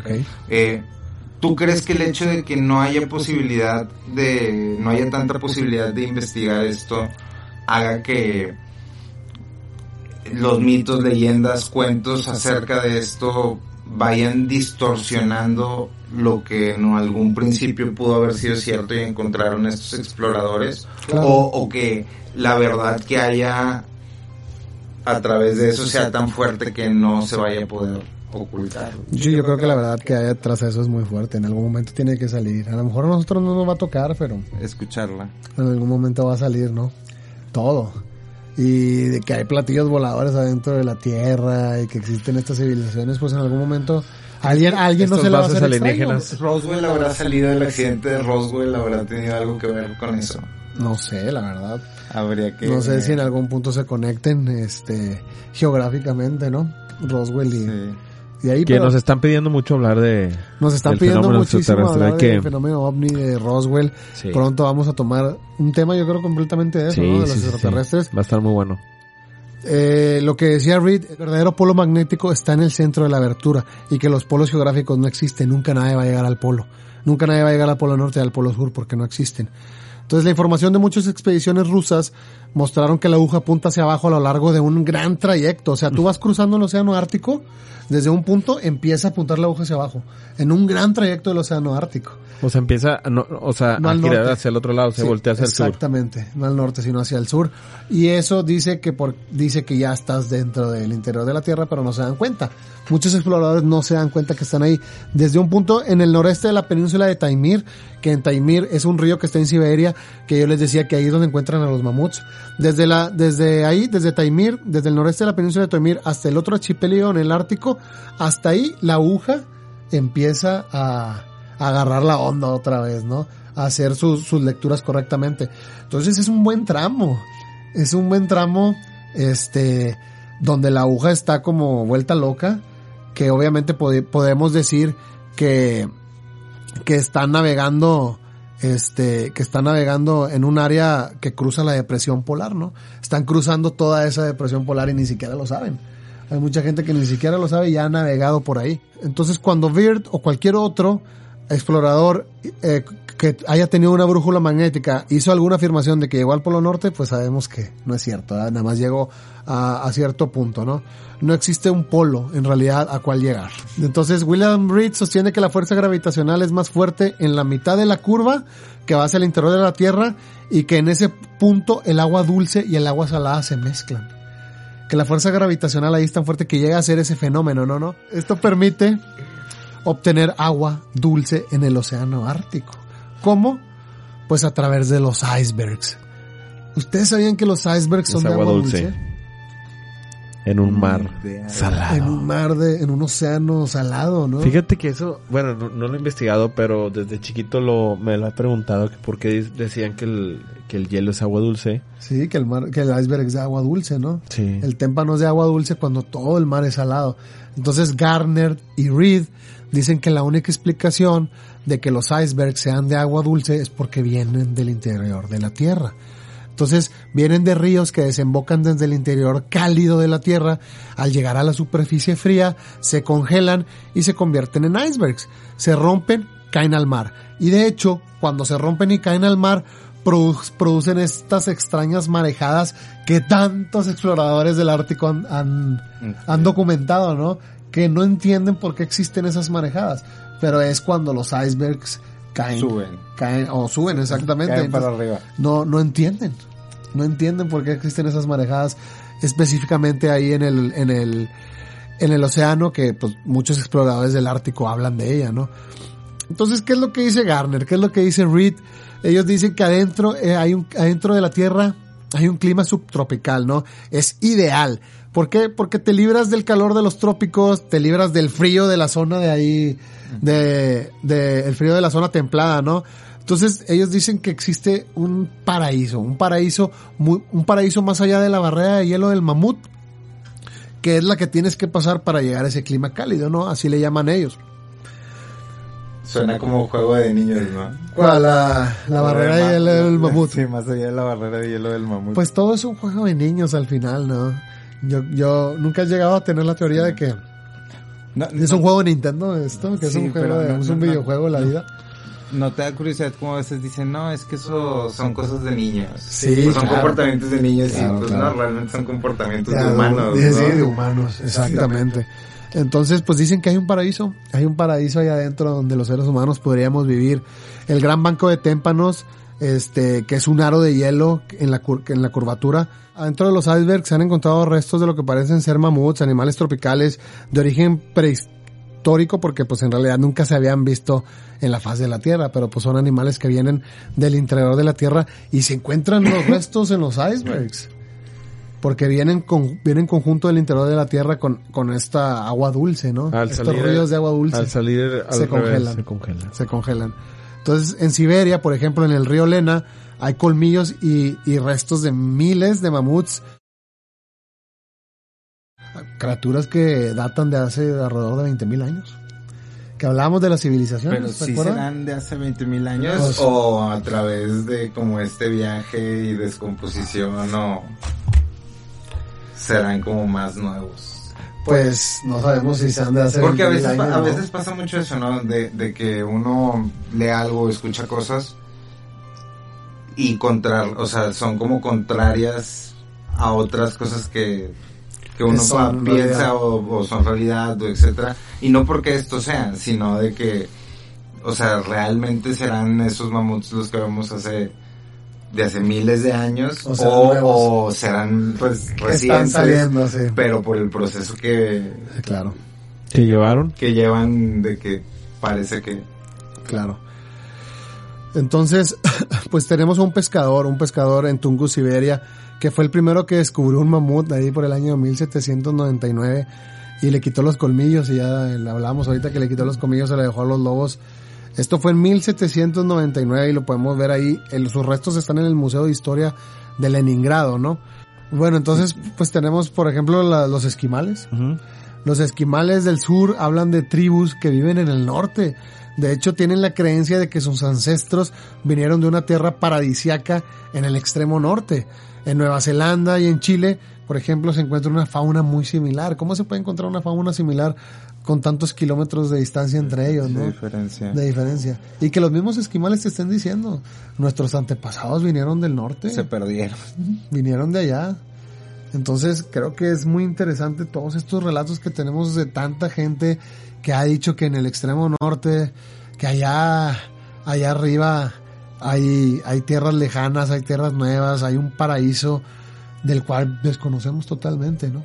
Sí, Luis, pues es que al final del día el mundo está lleno, lleno de misterios y digo, ahorita mencionas la tierra, la tierra interior Claro. O sea, y hace rato hacías la comparación con el espacio, pero también lo que conocemos de los océanos y de los mares es prácticamente Muy poco, nulo. nada, ¿no? sí, Es- nada, y es muy ¿no? difícil navegar también. Es, eh, Decíamos que las cuevas todavía es más difícil que los océanos y que los y que los mares. ¿no? Por ejemplo, tenemos este relato de mil no- 1893 del, del barco Gladys que el capitán H.B. Hatfield él contaba que la, la, su barco estaba totalmente rodeado de icebergs a 43 grados al sur, 33 grados al oeste y que esos icebergs tenían una cantidad enorme de arena, que esos icebergs tenían una cantidad enorme de tierra y que había cuerpos de hombres muertos en los icebergs.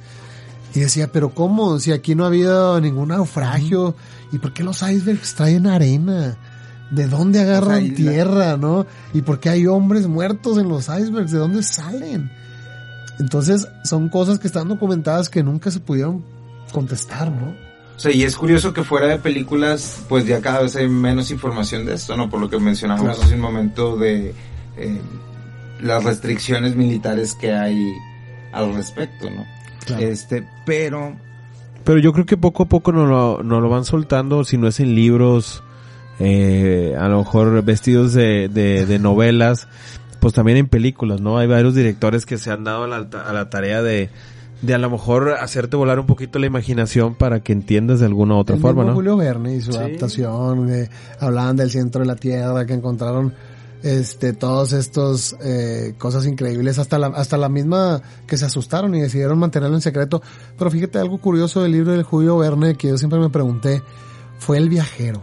El viajero que se encontraron en la expedición, que dentro de la cueva se encontraron con un viajero y que luego ese viajero lo- los llevó y les mostró la civilización que existía dentro de la tierra hueca y todos, todos los que, los, la, toda la civilización, todos los que vivían ahí adentro de la tierra hueca tenían la misma cara que el viajero. O sea, era, era como si el viajero hubiera sido clonado mil veces. Entonces, eso los asustó tanto que decidieron callarse. Decidieron no decir lo que estaba adentro. Oye, como los de, los de, ¿cómo se llama? Willy Wonka, ¿cómo se llamaba? El, Sí, los los Umpa Umpa Lumpa. Haz de cuenta, pero ¿qué sabía Julio Verne? Porque Julio Verne cuenta de una civilización que tenían todos los rostros iguales, que, que el profesor Otto Lodbrok los encontró, bueno, no, la hija o la sobrina del profesor y, y el nuero encontraron esto junto con el viajero, el viajero se los mostró y decidieron no decirle al profesor. Porque sabían que si le, si le decían al profesor lo que vieron, el profesor nunca iba a querer salirse de ahí, iba a querer meterse, iba a querer investigar. Entonces después el viajero, el profesor le dice al viajero, oye, estamos en 1899, me encontré este libro que tú traías y dice que se publicó en 1913. Y el viajero le dice, son curiosidades, ¿no? Entonces, ¿qué quería decir Julio Verne? ¿Quién era ese viajero? ¿Quién era esa persona que se encontró con el profesor y, y al final le regaló este radio con el que hacía las explosiones, que era la máquina del tiempo? ¿Qué nos quería decir Julio Verne con ese relato del viajero dentro de Es que, eh, hay, eh, hay muchos relatos también acerca de, de Agartha, ¿no? Agartha eh, es muy interesante, tú Normi. Este, por ejemplo, la palabra agrearla es de origen budista, se refiere al mundo o imperio subterráneo, ¿no? En cuya existencia, pues todos los budistas creen, verdadero, los budistas ver- verdaderos creen de la existencia de un mundo subterráneo. ¿Tú crees en esa existencia? Que- creo que es posible que haya un mundo interior. el Kibalión, lo que es arriba es abajo, se puede... Se hace como que embona. Embona ahí, Embona. que- queda justo. Lo que es O sea, arriba es abajo, o sea, ajá. ¿hay un mundo abajo que es igual que el de aquí arriba o qué? ¿O a qué te Pues no, no eso? igual, pero... No, que así como hay vida arriba en la superficie, puede haber vida al interior de la. Tierra, ¿no? Ok. Este, yo no, fíjate, no sé, este, pero me gusta como darle juego a esa posibilidad. ¿Del mundo de subterráneo? eh, imaginarlo. Obviamente me hace mucho ruido el hecho del control militar en Ajá. los puntos de acceso. Este, pero creo que para tenerlo en mente está, está bien, como, como Bueno. una verdad o un dogma. Eh, pues no, o sea, porque por ejemplo, ahorita que hablábamos de Madame Blavatsky, ¿no? Sí, que hablabas de lo del rey del mundo. Que ella, ajá, exacto. que los budistas o creen, ellos creen que hay muchos habitantes abajo de la tierra, hay muchas ciudades y todas están bajo el dominio supremo o mínimo la capital que es Shambhala está bajo el dominio supremo del gobernador del imperio que es el rey del mundo, ¿no? Lo conocen como el rey del Lo mundo. conocen. Y tú hablabas ahorita del rey del mundo, ¿no? Del sí, mundo. no, o sea, más que nada lo hablaba como eh, cómo se refería Madame Blavatsky a la tierra hueca, ¿no? Ah, ok. Este, y que era alguna de las cosas que ella mencionaba, ¿no? Eso del rey, del tema del rey del mundo y la logia blanca estaría bien como para hablarlo un tema después específico de eso. Claro. Pero, pero por ejemplo, como, o sea, ella menciona esto, ¿no? Entonces este mito de, de Agartha, si ya existía, vuelve a resurgir a través de, de estas enseñanzas o de esta escuela teosófica. Claro. Fíjate que algo muy curioso que de esto de Agartha se cree que el Dalai, el Dalai Lama, que está en el Tíbet, ¿no? El Dalai Lama del Tíbet, dio órdenes porque pues dicen que él es el representante terrestre de esta ciudad de Shambhala. El Dalai Lama transmitió su mensaje por medio de determinados túneles secretos que conectaban al mundo subterráneo con el Tíbet, ¿no? Entonces, dicen que este tipo de agujeros también se encuentran en Brasil. O sea, hay agujeros en el Tíbet, hay agujeros en Brasil, este, Ecuador, en la cueva de los tallos. también en la cueva de los tallos que te conectan, ¿no? Con, o donde puedes acceder con mayor facilidad. A- entrada a sí, a este mundo subterráneo y, pues, ¿qué serán? ¿Túneles o qué crees que sean? Se dice Ah, que son túneles, ¿no? Caminos, cuevas. ¿Tú qué crees que sean cuevas, Mario? Alguna especie de túnel, yo creo. Hay un, hay un historiador que es Nicholas Weyrich que viajó mucho en el lejano oriente y él sostenía que Lhasa, que es la capital del Tíbet, estaba conectada por un túnel subterráneo, ¿no? Y estaba conectada con la ciudad de Shambhala. Entonces, que es la capital que decíamos ahorita del imperio de Agartha. Y la entrada de ese túnel estaba vigilada por los lamas. Y el Dalai Lama, pues los había hecho jurar que, que nunca... Revelaría el secreto. el- Sí, no, mantendrían el secreto y, y nunca le iban a decir a ningún extraño de estos túneles que conectan el Tíbet con, con Shambhala. Qué curioso, ¿no? Yo nunca había escuchado hasta ahora que estamos investigando a Agartha cosas del Tíbet. Yo Sí. nunca había escuchado cosas del Dalai y ahora que dicen que, que pues está conectada, hay una, hay una red de túneles que conecta el Tíbet con Shambhala. Es muy interesante, ¿no? Que se, Es, que se eh, oculta ya hasta ¿Cómo- ahora. Hay que ir al Tíbet, Mario. ¿Cómo se conecta eso con la reencarnación? ¿Cuál reencarnación? O sea, por ejemplo, porque eh, en el Tíbet, o sea, por ejemplo, el Dalai Lama se supone que es la, es, La eh, máxima, la, misma alma, Recarnada. que es la misma alma reencarnada. Sí, claro. Este, en distintas vidas, ¿no? Entonces, cada que muere pasa cierto tiempo, él avisa a, dónde va a llegar, Claro. este, sus adeptos lo buscan, entre varios niños, etcétera, lo encuentran, y él sí, o sea, ¿cómo se podría conectar el hecho de que exista un, un rey de un imperio, un gobernador de un imperio supremo, un rey del mundo, este, y que su mensajero sea esta persona que constantemente se está reencarnando de alguna forma. ¿no? Nunca había escuchado eso y, y se me hace curioso cómo desde el punto de vista religioso, o sea, lo puedes ver con otras religiones que fueron escogidas por Dios eh, para X y misión, ¿no? O sea, y ahorita como que no había visto esa similitud como en otra religión, ¿no? Pues ha habido esa similitud en otras civilizaciones, ¿no, Mario? O, o es una necesidad de todas estas civilizaciones de sentirse tocados por alguna divinidad para poder operar o para... Se creía que había un túnel eh, similar que conectaba con, con las habitaciones secretas en la base de la pirámide de Giza con el mundo subterráneo. O sea, los faraones egipcios ya pensaban eso.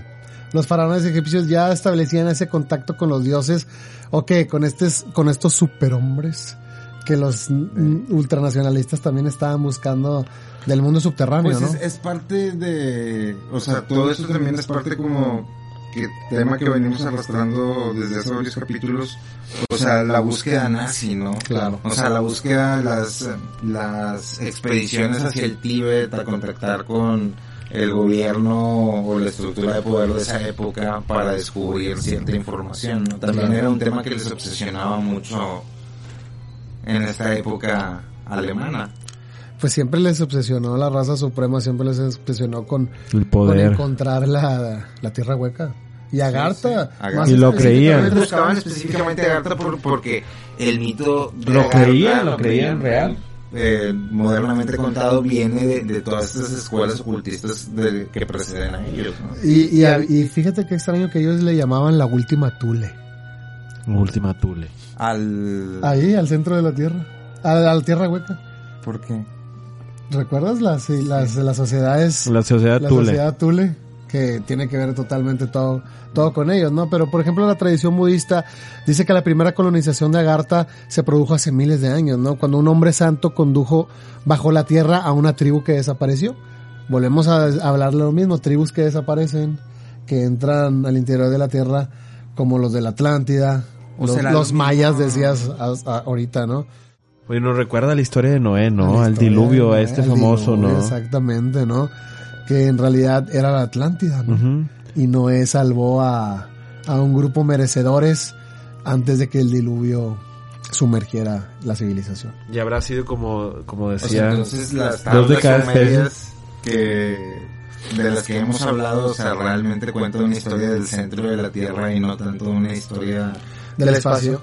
de no no o sea que las tablas sumerias que también mencionan el relato de Noé tal vez lo que estén contando sea un relato del interior de la tierra más que un relato del exterior Pues, porque te- es ahí donde te digo que al, al entrar en estos temas hay muchas cosas y, y es lo normal cuando cuando uno se adentra y ustedes lo han mencionado de que cada que investigas hay más preguntas, ¿no? Y muchas de esas preguntas tienen que ver con cómo al investigar de algo y la forma en la que te lo plasman se contradice con otras cosas que ya has investigado para otros temas y, y cómo podemos, digamos, o flexibilizar nuestro pensamiento y estar abierto a cualquier posibilidad o ir estableciendo un criterio y, y tomar todo como si fuera toda una campaña de desinformación o como si todo tuviera una propaganda oculta y poder desarrollar un criterio y decir, ¿sabes qué? De esto sí o de esto no, o esto sí suena, esto no suena, porque al final del día es como, o sea, todo esto, hablar de todo esto es como un, no es un túnel, es eh, como un laberinto, ¿no? Claro. O sea, es, es muy fácil perderte Sí, sí, y, sí. y darle rienda a contradicciones, ¿no? Pero, o sea, pensando un poquito, yo pienso, yo le voy mucho a la teoría que ustedes dicen que, que todo es evolución. Y que todos los, por ejemplo, los ¿Y cíclico? Sí, pero ahorita, manejan mucho la teoría de que los he escuchado hablar mucho de la teoría de que los extraterrestres somos nosotros en el futuro o que los extraterrestres en realidad somos intraterrestres y hablamos mucho de por qué el ser humano cayó en una decadencia, podríamos llamarla así de tiempo de tiempo hacia acá y no avanzamos. O sea, se siente como que no avanzamos espiritualmente, se siente como que estamos anclados, como que andamos con el freno de mano, ¿no? Todo el tiempo, no, no, no podemos quitar el no freno. Hay algo. Y yo creo que las guerras que sufre nuestra civilización tienen mucho que ver con eso. Que no podamos seguir avanzando porque se supone que la civilización subterránea de Agartha es una evolución o es la continuación de la civilización de la Atlántida, ¿no? Ahorita dijimos esa teoría de que se metieron a se metieron al centro al interior de la Tierra, surge la civilización de Agartha de los que venían de la Atlántida porque ellos aprendieron lo inútil que eran las guerras. Entonces evolucionaron, ¿no? Permanecieron en paz, desde entonces han estado en paz. Gracias a eso han podido hacer grandes progresos, porque no tienen estos inconvenientes de la guerra que tiene, que tiene nuestra civilización, ¿no? Nuestra civilización no puede avanzar. Y ellos, al no tener guerras, pueden seguir evolucionando y avanzando sin problema, ¿no? Se han mantenido en paz desde hace mucho tiempo. Sigamos ¿No autodestru destrui- O sea, sí, pero no creo que la guerra detenga la, La evolución. La evolución. O sea, Es un así- proceso. Así como la guerra, digo, obviamente, a nivel personal, Claro. estoy muy en contra de, de la guerra, lo que eso causa, y, y etcétera. Pero al final es un proceso de conocimiento, ¿no? Eh, ¿La guerra? Sí. ¿Mm? Pues sí, o- de evolución del hombre de la conciencia. Pues somos sangre. De, de- de sea, la forma amable podría de- ser como un crecimiento de la conciencia universal, viéndolo de una forma Ni vista bueno ni malo, como simplemente- muy, muy amable. Pero, pero independientemente si haya guerra o no, eh, como quiera el ser humano tiene la capacidad de poder experimentar lo que su libre albedrío le permita. Claro. Entonces, bueno, bueno, pero no, acuérdate que como quiera, no tienen guerra, pero tienen un rey del mundo. O sea, como quiera los es- están y es- reinando. y es por Algo que se habla de las culturas antiguas, que, que hay como cierto deseo de ciertas escuelas de regresar a, a como era en la antigüedad, porque en la antigüedad había un control muy férreo y muy autoritario de cómo se comportaba la sociedad, cómo se comportaban los pueblos, cómo era el mundo. O sea, y era como esta época dorada, pero al mismo tiempo era una, una época autoritaria, ¿no? Claro. O sea, y ahorita que estamos... Siempre tiene que haber gobernante. Híjole, pues mira, si me lo preguntas, yo creo que la forma más em, avanzada de la sociedad vendría siendo como el anarquismo, Ok. donde tú puedes hacer lo que quieras en el entendido y en el marco contextual de que existen otras personas que también pueden hacer lo que quieras y no hay que meterse hay todos tus contratos sociales. Tal vez en algún punto de la sociedad estuvimos ahí, Ok. pero ahorita no lo estamos. Ok. O sea, ahorita que es eh, lo mejor, pues quién sabe. Nos desviamos del No, camino. Y de hecho han dicho que varias veces han subido a hablar con nosotros y pues a tratar de enseñarnos y salvarnos de nuestras guerras, de nuestras catástrofes, de nuestras mismas destrucciones. Y no entendemos. La autodestrucción. Ellos, ellos se cuenta que son descendientes de Lemuria, descendientes de la Atlántida, además de que pues tiene una, una raza de hiperboreanos, ¿no? Que son la raza de los dioses Como los primeros hombres. los superhombres, ¿no? Los superhombres. Y pues los dioses de Agartha, te digo que se cuenta que han venido y nosotros nomás no hacemos caso. Han venido, han venido... Vienen y queremos hacer tratos de guerra con ellos. O de tecnología, ¿no? De Sí, que, sí. eh, ¿por qué te bajaste un platillo volador? ¿Por qué? ¿Qué onda? ¿Qué onda? ¿Cómo funciona?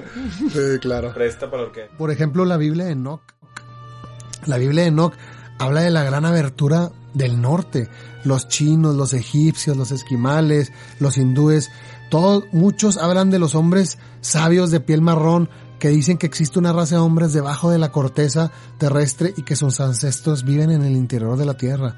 O sea, no estamos hablando de Richard Baird, no estamos hablando de Reed, de Garner, estamos hablando del libro de Enoch.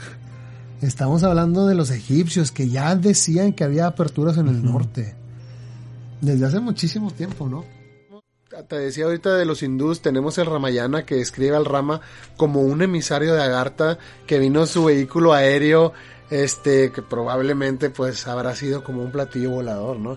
Pero ya había civilizaciones antiguas que hablaban de Agartha. Por ejemplo, hay una tradición china que habla de maestros divinos que vinieron en vehículos aéreos. El fundador de la dinastía inca, que fue Manco Capac, vino de la misma manera. ¿Quién más vino de vehículos aéreos? ¿O quién se iba a ir de vehículos Pacal. aéreos? Pacal, El mismo Pacal. el mismo Pacal. O por ejemplo, uno de los maestros más importantes de Agartha en América, que fue Quetzalcoatl. ¿Te acuerdas que hablábamos de Quetzalcoatl? El gran profeta de los mayas y de los aztecas y de los indígenas, tanto del norte como del sur. Este, sabemos que era extraño para ellos porque provenía de otra raza. Ya habíamos hablado que era muy diferente a ellos, igual que Pacal. Igual que Pacal. Anatómicamente eran, eran diferentes, ¿no? Entonces se puede decir que Quetzalcoatl podría haber venido también de la Atlántida, pues era de tez ¿El, rey serpiente? eh, sí, el rey de la serpiente, pero era de tez blanca, este, de cabello claro, era alto, tenía barba. Y pues ellos eran oscuros, eran lampiños, eran, eran más pequeños, ¿no? Pues los indígenas de México, de, de, de Guatemala, de Yucatán, todos esos, este, ya lo habían, o sea, lo adoraban como un dios, ¿no? Desde hace muchísimo antes que el hombre blanco llegara a saber de la existencia de Quetzalcoatl ya había civilizaciones que lo adoraban desde hace mucho antes. Y dice- se dice que pues fue el representante de Agartha en América. Tenían sus sucursales y... Mandaban. Sí. Eh, Entonces pues aquí a Quetzalcoatl eh, sabemos que los aztecas lo llamaban la estrella de la mañana, ¿no? Este, el hombre de la abundancia. Y el nombre de Quetzalcoatl significa Es, es, es es- serpiente en pluma. es interesante cómo el laberinto se va, Sí, sí, sí. se va haciendo más denso. ¿no? Porque más le llamaban así, ¿no? El agujero del conejo, el agujero del conejo El lucero de la ¿no? mañana. Sí, la sea, estrella de la mañana. Sí, este, la serpiente emplumada, que sabemos que pues se referían al maestro, al maestro de la sabiduría, ¿no? Este, la serpiente emplumada, la serpiente que vuela. Y se le dio este nombre, ¿por qué, Mario? Porque llegó en un platillo volador. Porque igual que los demás, llegó en un platillo volador. Y pues es probable que haya venido del mundo subterráneo, ¿no? Del mundo subterráneo. Lo de permanecer un tiempo con los indígenas, ¿qué pasó? Tal vez los. Anunnakis, Desapareció, así como vino, se fue. tal vez los Anunnakis no son del espacio, ¿Dónde son? Del interior de la Tierra. Por, porque de- Porque vinieron en un platillo No, volador. porque eran seres, seres muy grandes también. Sí. o bueno, Sí. tal vez llegaron del espacio, estuvieron aquí un rato, no les funcionó. Sí. Y aparte, pues es que el mito de, de Quetzalcóatl también este, pasa por por, Pero por otra que- civilización, ¿no? Él enseñó a los indígenas el camino de la virtud, tra- trató de salvar a mucha gente del vicio en esas épocas, les daba consejos, este, los ayudaba a resistir a la lujuria, les enseñó la castidad, les enseñó el pacifismo, condenó todas las formas de violencia, este, les ¿Les instruyó... las virtudes? Sí, Las les, doce les virtudes. instruyó dietas vegetarianas, ¿no? Este, con maíz, que fue el alimento básico desde hace muchísimos años. Es- estaría bien hablar un día también del maíz, porque el, maíz, al igual que el hombre, tiene un salto evolutivo muy Sí. curioso en... Sí. enseñanzas. Entonces, bueno, él recomendaba también plantar, alimentarse de maíz, por, como decías ahorita, como el alimento básico en lugar de la carne. Y es lo que te decía, no aprendemos. O sea, ese tipo de cosas son las que vienen a subir, vienen, suben y nos las enseñan, pero no aprendemos. No aprendemos porque seguimos consumiendo carne. Si Él vino y nos enseñó eso. Entonces, pues bueno, sabemos que este visitante del cielo, este, vino así como se fue, en un platillo volador. Cuando Cortés invadió México, el emperador Moctezuma también creyó que era el regreso de Quetzalcoatl, porque en ese momento había una bola de fuego que giraba sobre la ciudad. Entonces, eh, pues todos gritaban, todos aullaban, prendieron fuego al templo del dios de la guerra, porque creían que esta bola de fuego era el platillo volador en el cual viajaba Quetzalcoatl. Por eso le, le dieron la entrada, ¿no? A los españoles a todo, porque Mo- Moctezuma creyó que era el regreso de Quetzalcoatl. Y hay más autores, por ejemplo, Lytton dice que esta civilización, pues era una, eh, es una civilización avanzada, que son vegetarianos, que tienen aparatos que les permite volar en vez de caminar, están libres de enfermedades, tienen organización social perfecta, este, cada uno recibe lo que necesita simplemente sin la explotación de los, de los unos de los otros, ¿no? Entonces afirma que hay esta red de túneles que pasan por, por abajo de, de los continentes, ¿no? De un continente. Dice que hay túneles que abundan en América del Sur, en especial debajo de Brasil. Los de la Atlántida, pues fueron los que construyeron estos túneles. Acuérdense que todo esto, pues simplemente son eh, cosas que hemos encontrado, investigaciones que hemos Teorías, hecho, teorías que, sí. que hay en los libros, ¿no? Por ejemplo, el camino de los incas, que se extiende por varios cientos de kilómetros desde el sur de Lima, desde Perú, pasa por abajo de Cusco, Tihuanaco y Tres Reos. Otra rama se dirige a Chile, que Chile también fue visitada por Por Madame Blavatsky, sí. Madame loco, ¿no? Blavatsky. Y Argentina, ¿no? Creo que también estábamos hablando ahorita que los nazis Paraíso. paraíso llegaron allá. Y pues se dice que los incas también utilizaron estos túneles para escapar de los conquistadores españoles, para escapar de la Inquisición. Dice que ejércitos enteros entraron en ellos con llamas cargadas con tesoros y con tesoros, con oro, cuando los primeros conquistadores llegaron. O sea, ¿cuántas civilizaciones no se han metido en túneles? ¿Cuántas civilizaciones no se han metido en, En- en cuevas y viven allá, no? Aquí también, ¿eh? O sea, en, en épocas de la guerra, muchos de los indios se, se, se ocultaban de los, del ejército. Oye, ¿y crees que Jacobo Greenberg se haya ido a uno de estos túneles? Se haya metido a un túnel. En vez de todas estas otras teorías. Pues- Digo, es dar un salto muy alto, ¿no? Podría Sí, ser, pero- ¿no? Pues son túneles misteriosos, ¿no? Es un, son enigmas para los arqueólogos. Por ejemplo, te vuelvo a repetir, debajo de Brasil en sí existen muchísimo, gran número de túneles que se abren en diferentes lugares, ¿no?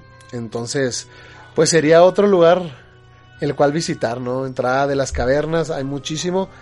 Si Eh, quieren que, que, que hagamos una expedición, díganos, nosotros encantados, ¿verdad? ¿A dónde te gustaría ir de expediciones? a Río, Arriba. al carnaval en Brasil, ¿no? ¿A ti? Miren, a Perú. ¿A Sí, Perú? yo creo que también. Sí. ¿Que hay Machu Picchu o qué? Sí. Ah, sí. Hay muchos lugares eh, como Bolivia. Perú, Perú y Bolivia. Entonces, ¿ustedes qué creen? ¿Hay evidencia o no hay evidencia de, de esta tierra, de esta tierra hueca, de estas civilizaciones, de no hay, que no hay polos, de las civilizaciones antiguas, hasta Richard Baird, hasta las expediciones de la Atlántida, hasta que ahorita ya está prohibido ir a la Antártida? Este, ¿ustedes qué creen? ¿Hay evidencia, no hay evidencia?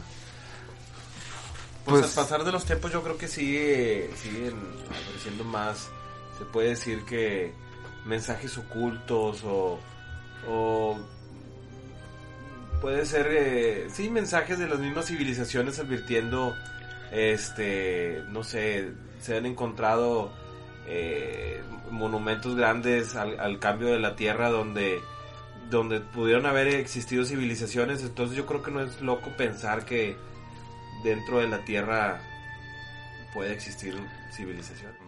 O sea, creo que si me vas a elegir entre una tierra hueca, una tierra plana y una tierra rellena de lava y minerales, de decir Sí. rellena de malvavisco. Rellena, yo rellena, Sí, una rellena. tierra rellena, güey. Tenemos hambre, ¿Cuál sería la, Yo- ¿cuál forma sería- Pues sí, güey, por la Mario, que hay una civilización. ¿Cuál sería tu tierra paraíso? ¿Rellena de qué? no, no, no, no, dilo, dilo, dilo. no. Reina. Ah, te decía. O sea, si a mí me dieras elegir entre elegir qué pensar si una tierra hueca, una tierra plana o una tierra Rellena. rellena de, de tierra, lava o de algo, De lo- este, me suena un poquito más la, la parte de la tierra hueca, ¿no? O sea, sí, sí, sí, sí me hace más sentido a que esté llena de algo, pero es como el pensamiento de una persona ignorante respecto al tema, ¿no? Pero eh, me da curiosidad, o sea, por ejemplo, ahorita que mencionábamos que que volver a tocar el tema de Agartha venía de, de Madame Blavatsky Ok. eh, y todas las historias que se hicieron en los últimos 100 años respecto. Si, si, si me das a elegir entre pensar en una tierra plana, una tierra hueca o una tierra eh, rellena de lava, de, De gancitos, metales, de mermelada de gancitos. de bombones, etcétera, este sí me resuena un poco más lo de la tierra hueca. Eh, y, y creo que es un pensamiento más agradable, pero esto es desde el punto de vista de un ignorante, ¿no? O sea, sin nada sobre la mesa con que eh, con que comprobarlo fuera de todos los relatos que, que ¿Qué hemos escuchado los ahorita. terraplanistas? ¿Qué piensan los terraplanistas? O sea, tú te vas por ese camino. Yo me voy por ese camino, me, me llama la atención, ¿no? Pero, o sea, ahorita que mencionábamos de lo de Madame Blavatsky, cómo a través de sus escritos ha ido saliendo, como, o fue saliendo más este tema, eh, pues no todo, o sea, no todo lo toma al pie de la letra, ¿no? O sea, porque, por ejemplo, también Ma- Madame Blavatsky tomaba, mm, tenía este término o empezó a popularizar este término, este, que es acerca de los registros akáshicos. No sé si han escuchado algo acerca de... Hemos de escuchado, este pero no hemos platicado. O sea, hablando como de lugares misteriosos. Eh, o sea, por ejemplo, ella mencionaba que existía mm, esta sustancia llamada éter a través de la cual se registraba toda la información disponible en el universo eh, y que las personas podían tener acceso a estos registros eh, akáshicos, ¿no? O sea, akáshicos viene como de la palabra akash o algo así que creo que significaba éter Ok. este y de ahí eh, le empezaron a mencionar o le empezaron a llamar los registros akáshicos que básicamente es como si existiera esta mega librería donde todo lo que ha pasado y va a pasar está ahí y cualquier persona puede accesar, acceso. ¿no? ¿Y quién la Entonces, escribe? Pues eh, eh, el, eh, ¿Quién es el encargado de decir, ah, Mario hizo esta pendejada? déjame, Ahí- déjame lo escribo. Déjame la Ahí escriban, ¿no? ¿Quién es? Tal vez los del purgatorio los manden allá a castigar. La, con- conciencia colectiva que hablábamos la vez no, pasada. pero, pero por ejemplo, ella habla de este lugar, ¿no? Ok. Entonces empieza a mencionar este lugar, así como en su momento menciona la Tierra Hueca, Chambala y todo lo que habita dentro de ahí. Y otras personas empiezan a tomar estos conceptos Ok. y los empiezan, digamos, a, a desarrollar o a adentrarse más en ellos, ¿no? Entonces, relativo a los registros akáshicos, salió, por ejemplo, esta persona que se llama Edgar Case, Ok. este, que fue un psíquico muy famoso y digamos es el padre como de, de todo este movimiento de la era New Age Ok. o la esta religión New Age, ¿no? Entonces, este psíquico, lo que él decía era que él, a través de ciertos trances y de poder, de estar dormido, él, él podía accesar a, a estos registros, ¿no? Y a estos archivos. Y entonces muchas personas se le acercaban, cuenta la leyenda, ¿no? Este, o la historia. Se le acercaban a preguntarle, oye, ¿dónde está una mina? O ¿dónde está esto? ¿Dónde está el otro? Entonces él, como que en estos trances, les daba la información, según cuentan, Ajá. este les daba la información, este estas personas iban hacia sus empresas y él se quedaba con unos dolores terribles de cabeza que, que lo aturdían, ¿no?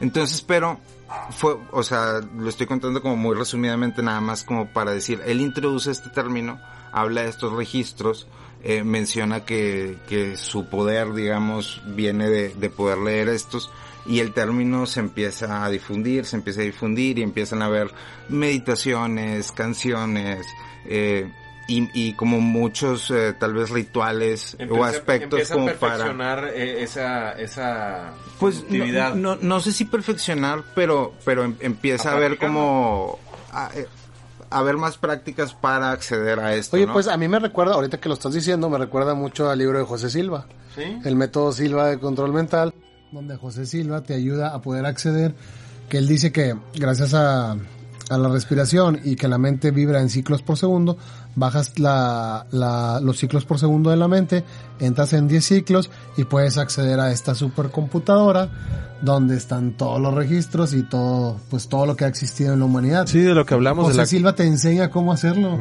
a través de su Y- libro El y- método Silva. Y ahorita hay escuelas, ¿no? O sí, sea, hay- ahorita hay hay varias escuelas para escuelas. acceder. ¿Qué tan fidedignas Pues- ¿Quién, quién sabe? Y, y eso es a lo que voy. O sea, por ejemplo, este, este término de registros akáshicos se, popular- se populariza y se empieza a tomar, digamos, como parte de esta bandera del New Age, ¿no? Ok. Este, entonces, a lo que voy es, ¿qué tan cierto será, digamos, esta información, por más bonita que se escuche?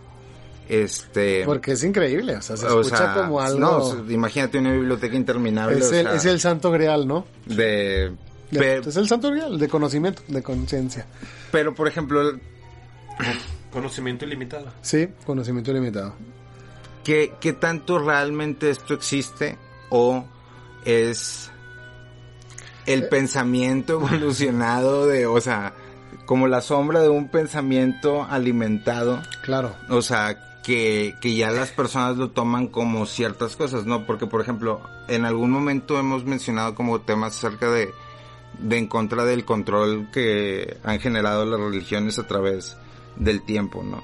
O sea, ¿qué tanto de esas religiones, o sea, en algún momento fue la sombra de un sueño alimentado durante X cantidad de tiempo que después fue distorsionándose a través del tiempo, este, hasta convertirse en una institución de control y poder que lo único que busca es preservar su sobrevivencia, o sea, su sobrevivencia. Sí, sí. O sea, este, o sea, qué tanto es verdad y qué tanto es un sueño colectivo y es al- un lugar a donde aventar semillas que no va Claro. a crecer es nada. que, ¿no? De hecho, a mí eh, me ganchó ese término de los registros akáshicos cuando estaba más joven, cuando era adolescente.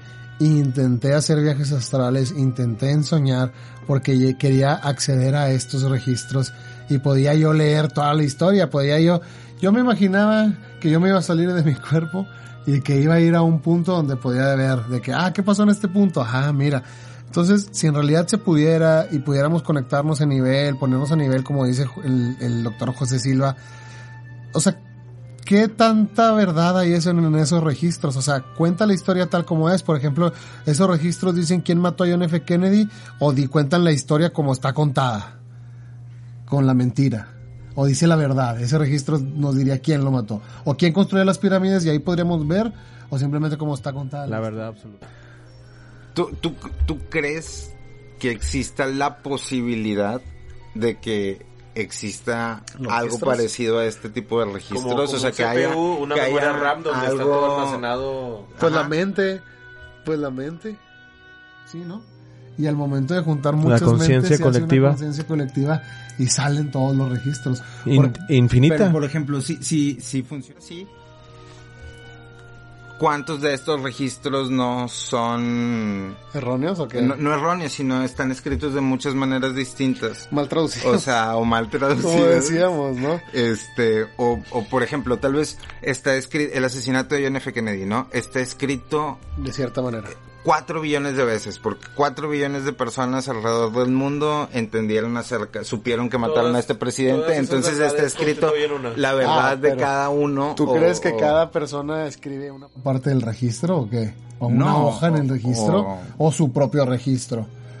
O sea, sería como que todo lo que descubres en tu vida se Es va tu haciendo tu registro. registro y al final lo entregas a la conciencia o todo. Esto. la conciencia Es que esto infinita. puede ser registros. Esto puede, esto, esto puede ser registros. este, que acá chicos a, a un nivel Ajá. Es El ¿cuál poder es- psíquico de ¿cuál las es la verdad pirámides? absoluta, Luis? O sea, es... es- Los siete rayos. No, pues verdad absoluta. No más que nos vamos a morir. Y eso, Sí, y eso- eso exacto. quién sabe. Sí, ¿eh? sí, Sí, eso o sea, quién sabe. eso te digo, porque ¿cuál es la ¿Qué verdad pasa después absoluta? de la muerte? Nadie sabe y nadie lo ha podido registrar. ¿Por qué? ¿A poco no viene eso en los registros de Kashikos? ¿Qué pasa después de la muerte? ¿O los registros se acaban hasta la muerte? No se sabe. ¿O los registros tienen conocimiento de otras civilizazaciones Por antiguas? eso te digo, ¿qué tanto... Podríamos ir a ver lo de John hablando- Reyes, ¿qué Porque pasó ahí? estamos hablando de un registro Es infinito, una máquina del tiempo. Registros es una máquina del tiempo. del tiempo. Pues sí. Sí, ¿no? Como decíamos. El conocimiento es una máquina O sea, llegamos porque- a esa conclusión como decíamos en el capítulo de Jacobo, que la máquina del tiempo está en la mente. Exactamente. La rapidez es la más rápida de Y todo. llegas a los registros akáshicos y puedes ver todo y dices, ah, mira quién construyó las pirámides. Y hablamos, hablamos de que en ¿O las no? civilizaciones hay un proceso de preparación, que es lo que decíamos dentro de, de hacer un, un ritual o un, ¿cómo se dice? Una iniciación Ajá. para poder acceder a esos archivos, a ese conocimiento. Pues sí, era lo que te decía, todo es para todos. Es lo que volvemos a, a lo mismo. A lo mejor para lo- todos los que puedan llegar a, a, a entender. O sea, entonces estamos hablando que el ser humano, hay gente que no le interesa evolucionar su conciencia. No. y solamente viene aquí a estar y no se adentra en ciertos temas y nada más está. No, pues es que. ¿O qué?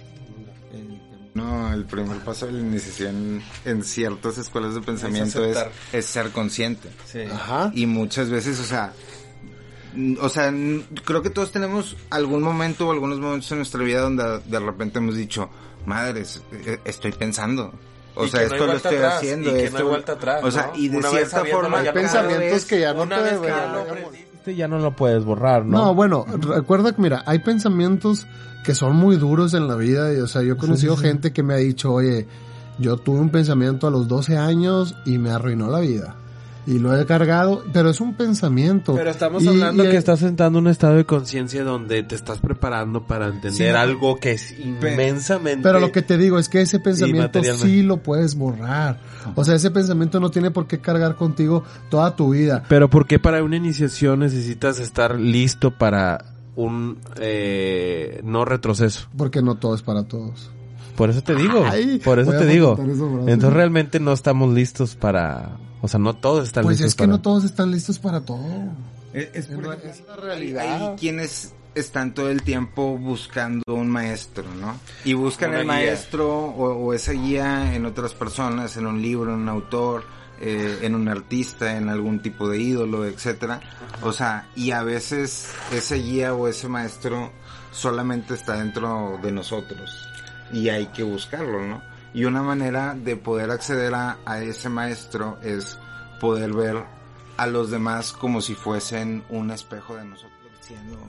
Bueno, entonces de los registros, este, pues es- yo quisiera pensar que sí es verdad, que sí es verdad, que sí existen estos tipos de registros y que pues nos pueden explicar qué sucedió en la historia, en el pasado.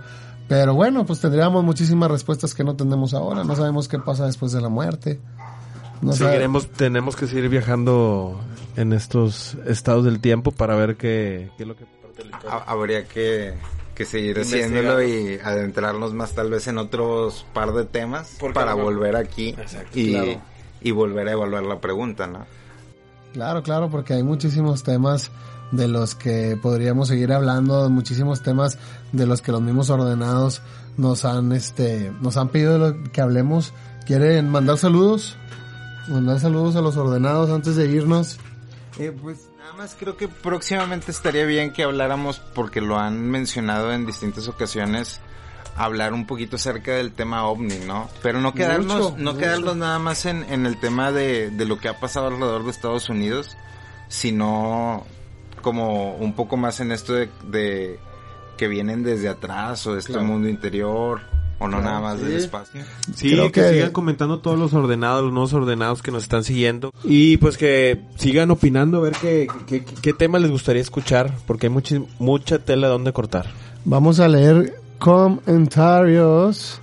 Vamos a leer aquí los comentarios de los ordenados que siempre nos escriben. Dice Christopher Herville 1. ¿Cuándo hacen live en TikTok? Pues pronto. si Pronto nos, si nos, hacer un- si nos este, requisitan. Y si quieren que hagamos live en TikTok, pónganos ahí y hacemos live en TikTok. ¿Qué dice la gente, Mario? O aquí, eh, aquí en YouTube dice Terry Vong 7773. Desde la primera vez que los vi en TikTok no he dejado de seguirlos, un excelente podcast. Gracias. Muchísimas gracias, Dice hermano. Eduardo Rubalcaba 428. Espero que puedan subir más capítulos más pronto. Saludos y cuídense. Buenísimo. Dice Jonás de Luna 2897. Ya se estaban tardando. Gracias por estos buenos temas. Saludos desde Guadalajara. Saludos hasta Guadalajara. Pónganos ahí. Siempre nos encanta ¿De saber de dónde? dónde nos están viendo. ¿De qué parte del tiempo están? En qué parte del tiempo, qué parte del espacio, qué parte de la geografía. Si están en algún polo, si están en el interior de la Tierra. Pónganos ahí. Desde dónde nos están viendo. Nos encanta ¿De qué saber. dimensiones están? De, sí, de qué, de qué dimensiones ver, están viendo. este- Dice, ¿qué dice por ahí? Eddie Miguel 5305, es un gusto saber que están bien y espero que sigan haciendo muchos más videos y de forma más regular. Saludos. Todos nos piden hacer más videos. Constancia, más constancia, constancia. ¿verdad? Sé que estos temas les encantan, a nosotros también nos encanta platicar con ustedes y que ustedes estén aquí, pues un ratito con nosotros, con nuestras Compartiendo ideas, compartiendo investigaciones, ¿no? Dice Feanor 5666, la de Tartini, sí parece lamento del ángel caído melancólica, la canción de Tartini cuando hablábamos de los músicos que hicieron los pactos, Los ¿recuerdas? pactos que, que el mismo demonio le, Sí, le dio vean, las letras de la, Le de la dio- canción. le dio las notas. El capítulo 2. Ah, vean el capítulo 2. acerca de ese tema, vean Hay, hay- hay un capítulo 2 que mucha gente nos dice, pero pues solamente los altos ordenados saben dónde está el capítulo 2 y cómo llegar al capítulo 2. Claro. ¿Qué más dice la gente ahí, Mario? Dice Moni Cachi, abandono no manche, pero vale la pena la espera. Gracias. saludos. Gracias, saludos, Moni. ¿Quién más, Mario? dice, eh, dice este, Erwin García Niegas. Ciniegas, hablen de los secretos de los países de latinoamericanos, en especial Venezuela y Colombia. ¿Qué secretos? Porque pues obviamente todos los países tienen secretos, no solo los... Invítenos a, a- a sus países a conocer los secretos, estaría Claro. genial, ¿no? Estaría genial, invítenos a sus países y nos cuentan los secretos y ahí los, los, visitamos. platicamos. Dice Ánimo 4, 4887. Hablen sobre los gigantes que captaron en Canadá y en México. Oye, fíjate que yo hace poquito vi un, un, Un video de... TikTok, si lo en viste que... Mexicali, ¿no? En No sé, pero hubo un. TikToker ahí muy famoso que captó un video de un gigante arriba de una montaña. En Que Mexicali. obviamente de dónde vienen? Del interior de la tierra. de la tierra. Y lo captó y después tuvo problemas ahí con el gobierno y no sé si ahorita sigue vivo, pero vayan a buscarlo la historia de Andrew, creo que se llama. Oye este Luis, TikToker. simplemente en la genética del, del humano eh, a- existe el, el- la enfermedad, bueno, se, se dice que es enfermedad el- del, del- ¿cómo se dice? El, ¿Gigantismo? sí, el gigantismo, ¿no? Sí, sí y, y recuerda que cuando tuvimos el capítulo de la isla de Pascua, que cuando los Rapa Nui descendieron y encontraron fémures Y cráneos. de dos metros, es un fémur, ¿cómo puede medir un fémur dos metros? Había, Eh, había en- gigantes. ¿no? En, en, en unas cavernas. En unos, unas cuevas. O unos templos. en unas cuevas siguen. Hay, hay siguen. historias de mexicanos que... Y de hecho la Eh, misma historia de Rapa Nui dice que todas las eh, el nacimiento de los seres humanos vienen de la ¿De dónde? de esa cueva, ¿no? De, del, ¿Cuál cueva De era? una cueva que Ranu Raraku. No, de ese es el volcán. Los reptilianos vinieron y pusieron el huevo ahí, no sé sí, qué pedo, sí, ¿no? sí, sí, sí. Oye, dice Harry Fisher, yo nunca he comprendido que a pesar de millones de años la luna no gira ni una milésima, por lo menos ni un mini movimiento. Postdata, a uno les mando mi teoría. Mándenos sus teorías. Lado- sí, sí, Mándenos sus teorías, ¿qué piensan El lado ustedes de este, la luna. de este mundo misterioso, dice Neoferoz, me gusta mucho su podcast. Lástima que no tiene continuidad. sí tiene, sí tiene. Sí tiene, búsquenle, sí tiene continuidad. Sí tiene, pero a su estilo, a su manera. Tienen que encontrar De lo bueno poco y de lo poco lo Luis, mejor. tienen que va encontrar, pero Sí, tienen que encontrar los mensajes ocultos, es lo que no saben, todo, todo que mucha tiene. gente no ha visto. ¿Qué más dice la gente, Mario? Dice, vamos a ver, dice, Hola. Es que hay mucho. dice dónde está la parte 2, ahí decía, ya les Dice, dijimos. User N5, te la bañaste, no sé qué dice. Habla- habla en el Sobre micro. espacio y el océano. He escuchado por diferentes fuentes de información que se dice que tenemos 40 planetas, todos tienen civilización. 40 planetas. 40 planetas. Vamos a investigar eso, ¿no? Claro, vamos a investigar porque pues los telescopios, oye, pues sí hay telescopios muy Sí, Muy, el James muy Webb buenos, ahorita es muy, uno- muy, el muy último- última tecnología, ya tiene un año en el espacio y nos ha revelado muchísimas cosas. El James Webb. Dice ya de los últimos comentarios, sigan mandando sus comentarios. Dice viajando y pintando 3318, no puedes curvar el espacio-tiempo, son conceptos creados por el hombre. No existe el tiempo, es como decir que quieres curvar el amor, etcétera. No existen los átomos. Qué poético. ¿Cómo curvas el amor? Pues, ¿Existimos? Como materia. Buscando a Nemo, Buscando a Nemo, buscando a nadie. buscando a nadie, somos nadie. Somos Pues nadie. no, no sé, somos dioses este, creados por nosotros Díganos mismos. ustedes qué piensan, coméntanos. ¿Y de qué quieren que hablemos, no? Ya ¿Cómo- estamos preparando de- los siguientes temas. Sí, de qué quieren que hablemos en los ¿Te, siguientes te avientas temas? otro tour por el tiempo para investigar, seguir investigando con nosotros? Para vernos el siguiente capítulo. Pronto. ¿Qué? Pronto, pronto. Bueno, pues sí. Pues mucha gente que, que sigue... Mira, dice, ¿para cuándo el podcast de dos horas? Yo creo que este podcast Sí, este, tal vez va a dar dos horas, dice Octavio Vergara. Este, ¿para cuándo un video de más de cinco minutos? Pues le vamos a dar uno de 180 minutos para ustedes. Muchísimas gracias a toda la gente que sigue. Creo que fue un gran capítulo, este, muy teórico en realidad. No, no hubo- Muy informativo. no hubo muchos datos este eh, contemporáneos de lo que está sucediendo ahorita. Mucha gente nos ha pedido que hablemos de Kanye West, mucha gente nos ha pedido que hablemos de todo lo que está sucediendo ahorita en la industria, en Hollywood. Tenemos que regresar al mundo, al mundo de los seres amarillos, ¿no, Luis? Ah, la sección amarilla. La sección La amarilla. sección amarilla también. Muchísimas gracias al ordenado que nos dio el nombre. Que Mario dice que fue él, pero no es cierto, fue un ordenado. Fue un ordenador en los comentarios. Que nos ¿Sí? dio el nombre. Sí, según yo fue un ordenado en los comentarios. que nos dio el no, nombre la tenemos que ver fechas. Vamos a buscarlo, fechas. vamos a buscarlo. Sí. Pero pues síganos, síganos, si compartan ahí en TikTok, compartan en Facebook, en Instagram, ayúdenos a crecer esta comunidad que es para Manden ustedes. sus videos y lo que Manden sus piensen. videos, este, si quieren hacer algún Zoom, es- patrocinadores, Un dúo en TikTok. todo lo que quieran hacer, ahí estamos. Siempre contestamos los mensajes. Algo que le quieras decir a la tierra hueca que te está viendo, Normi. Eh, contáctenos, los estamos esperando. Quédense en sintonía. Mario, algo que le quieres decir a la tierra hueca, a la civilización que está dentro de la tierra, que te está viendo en este momento. Pues que descansen. Que descansen. a ver si duerman. puede. Duerman si es que pueden. La orden de la noche. Nos vemos en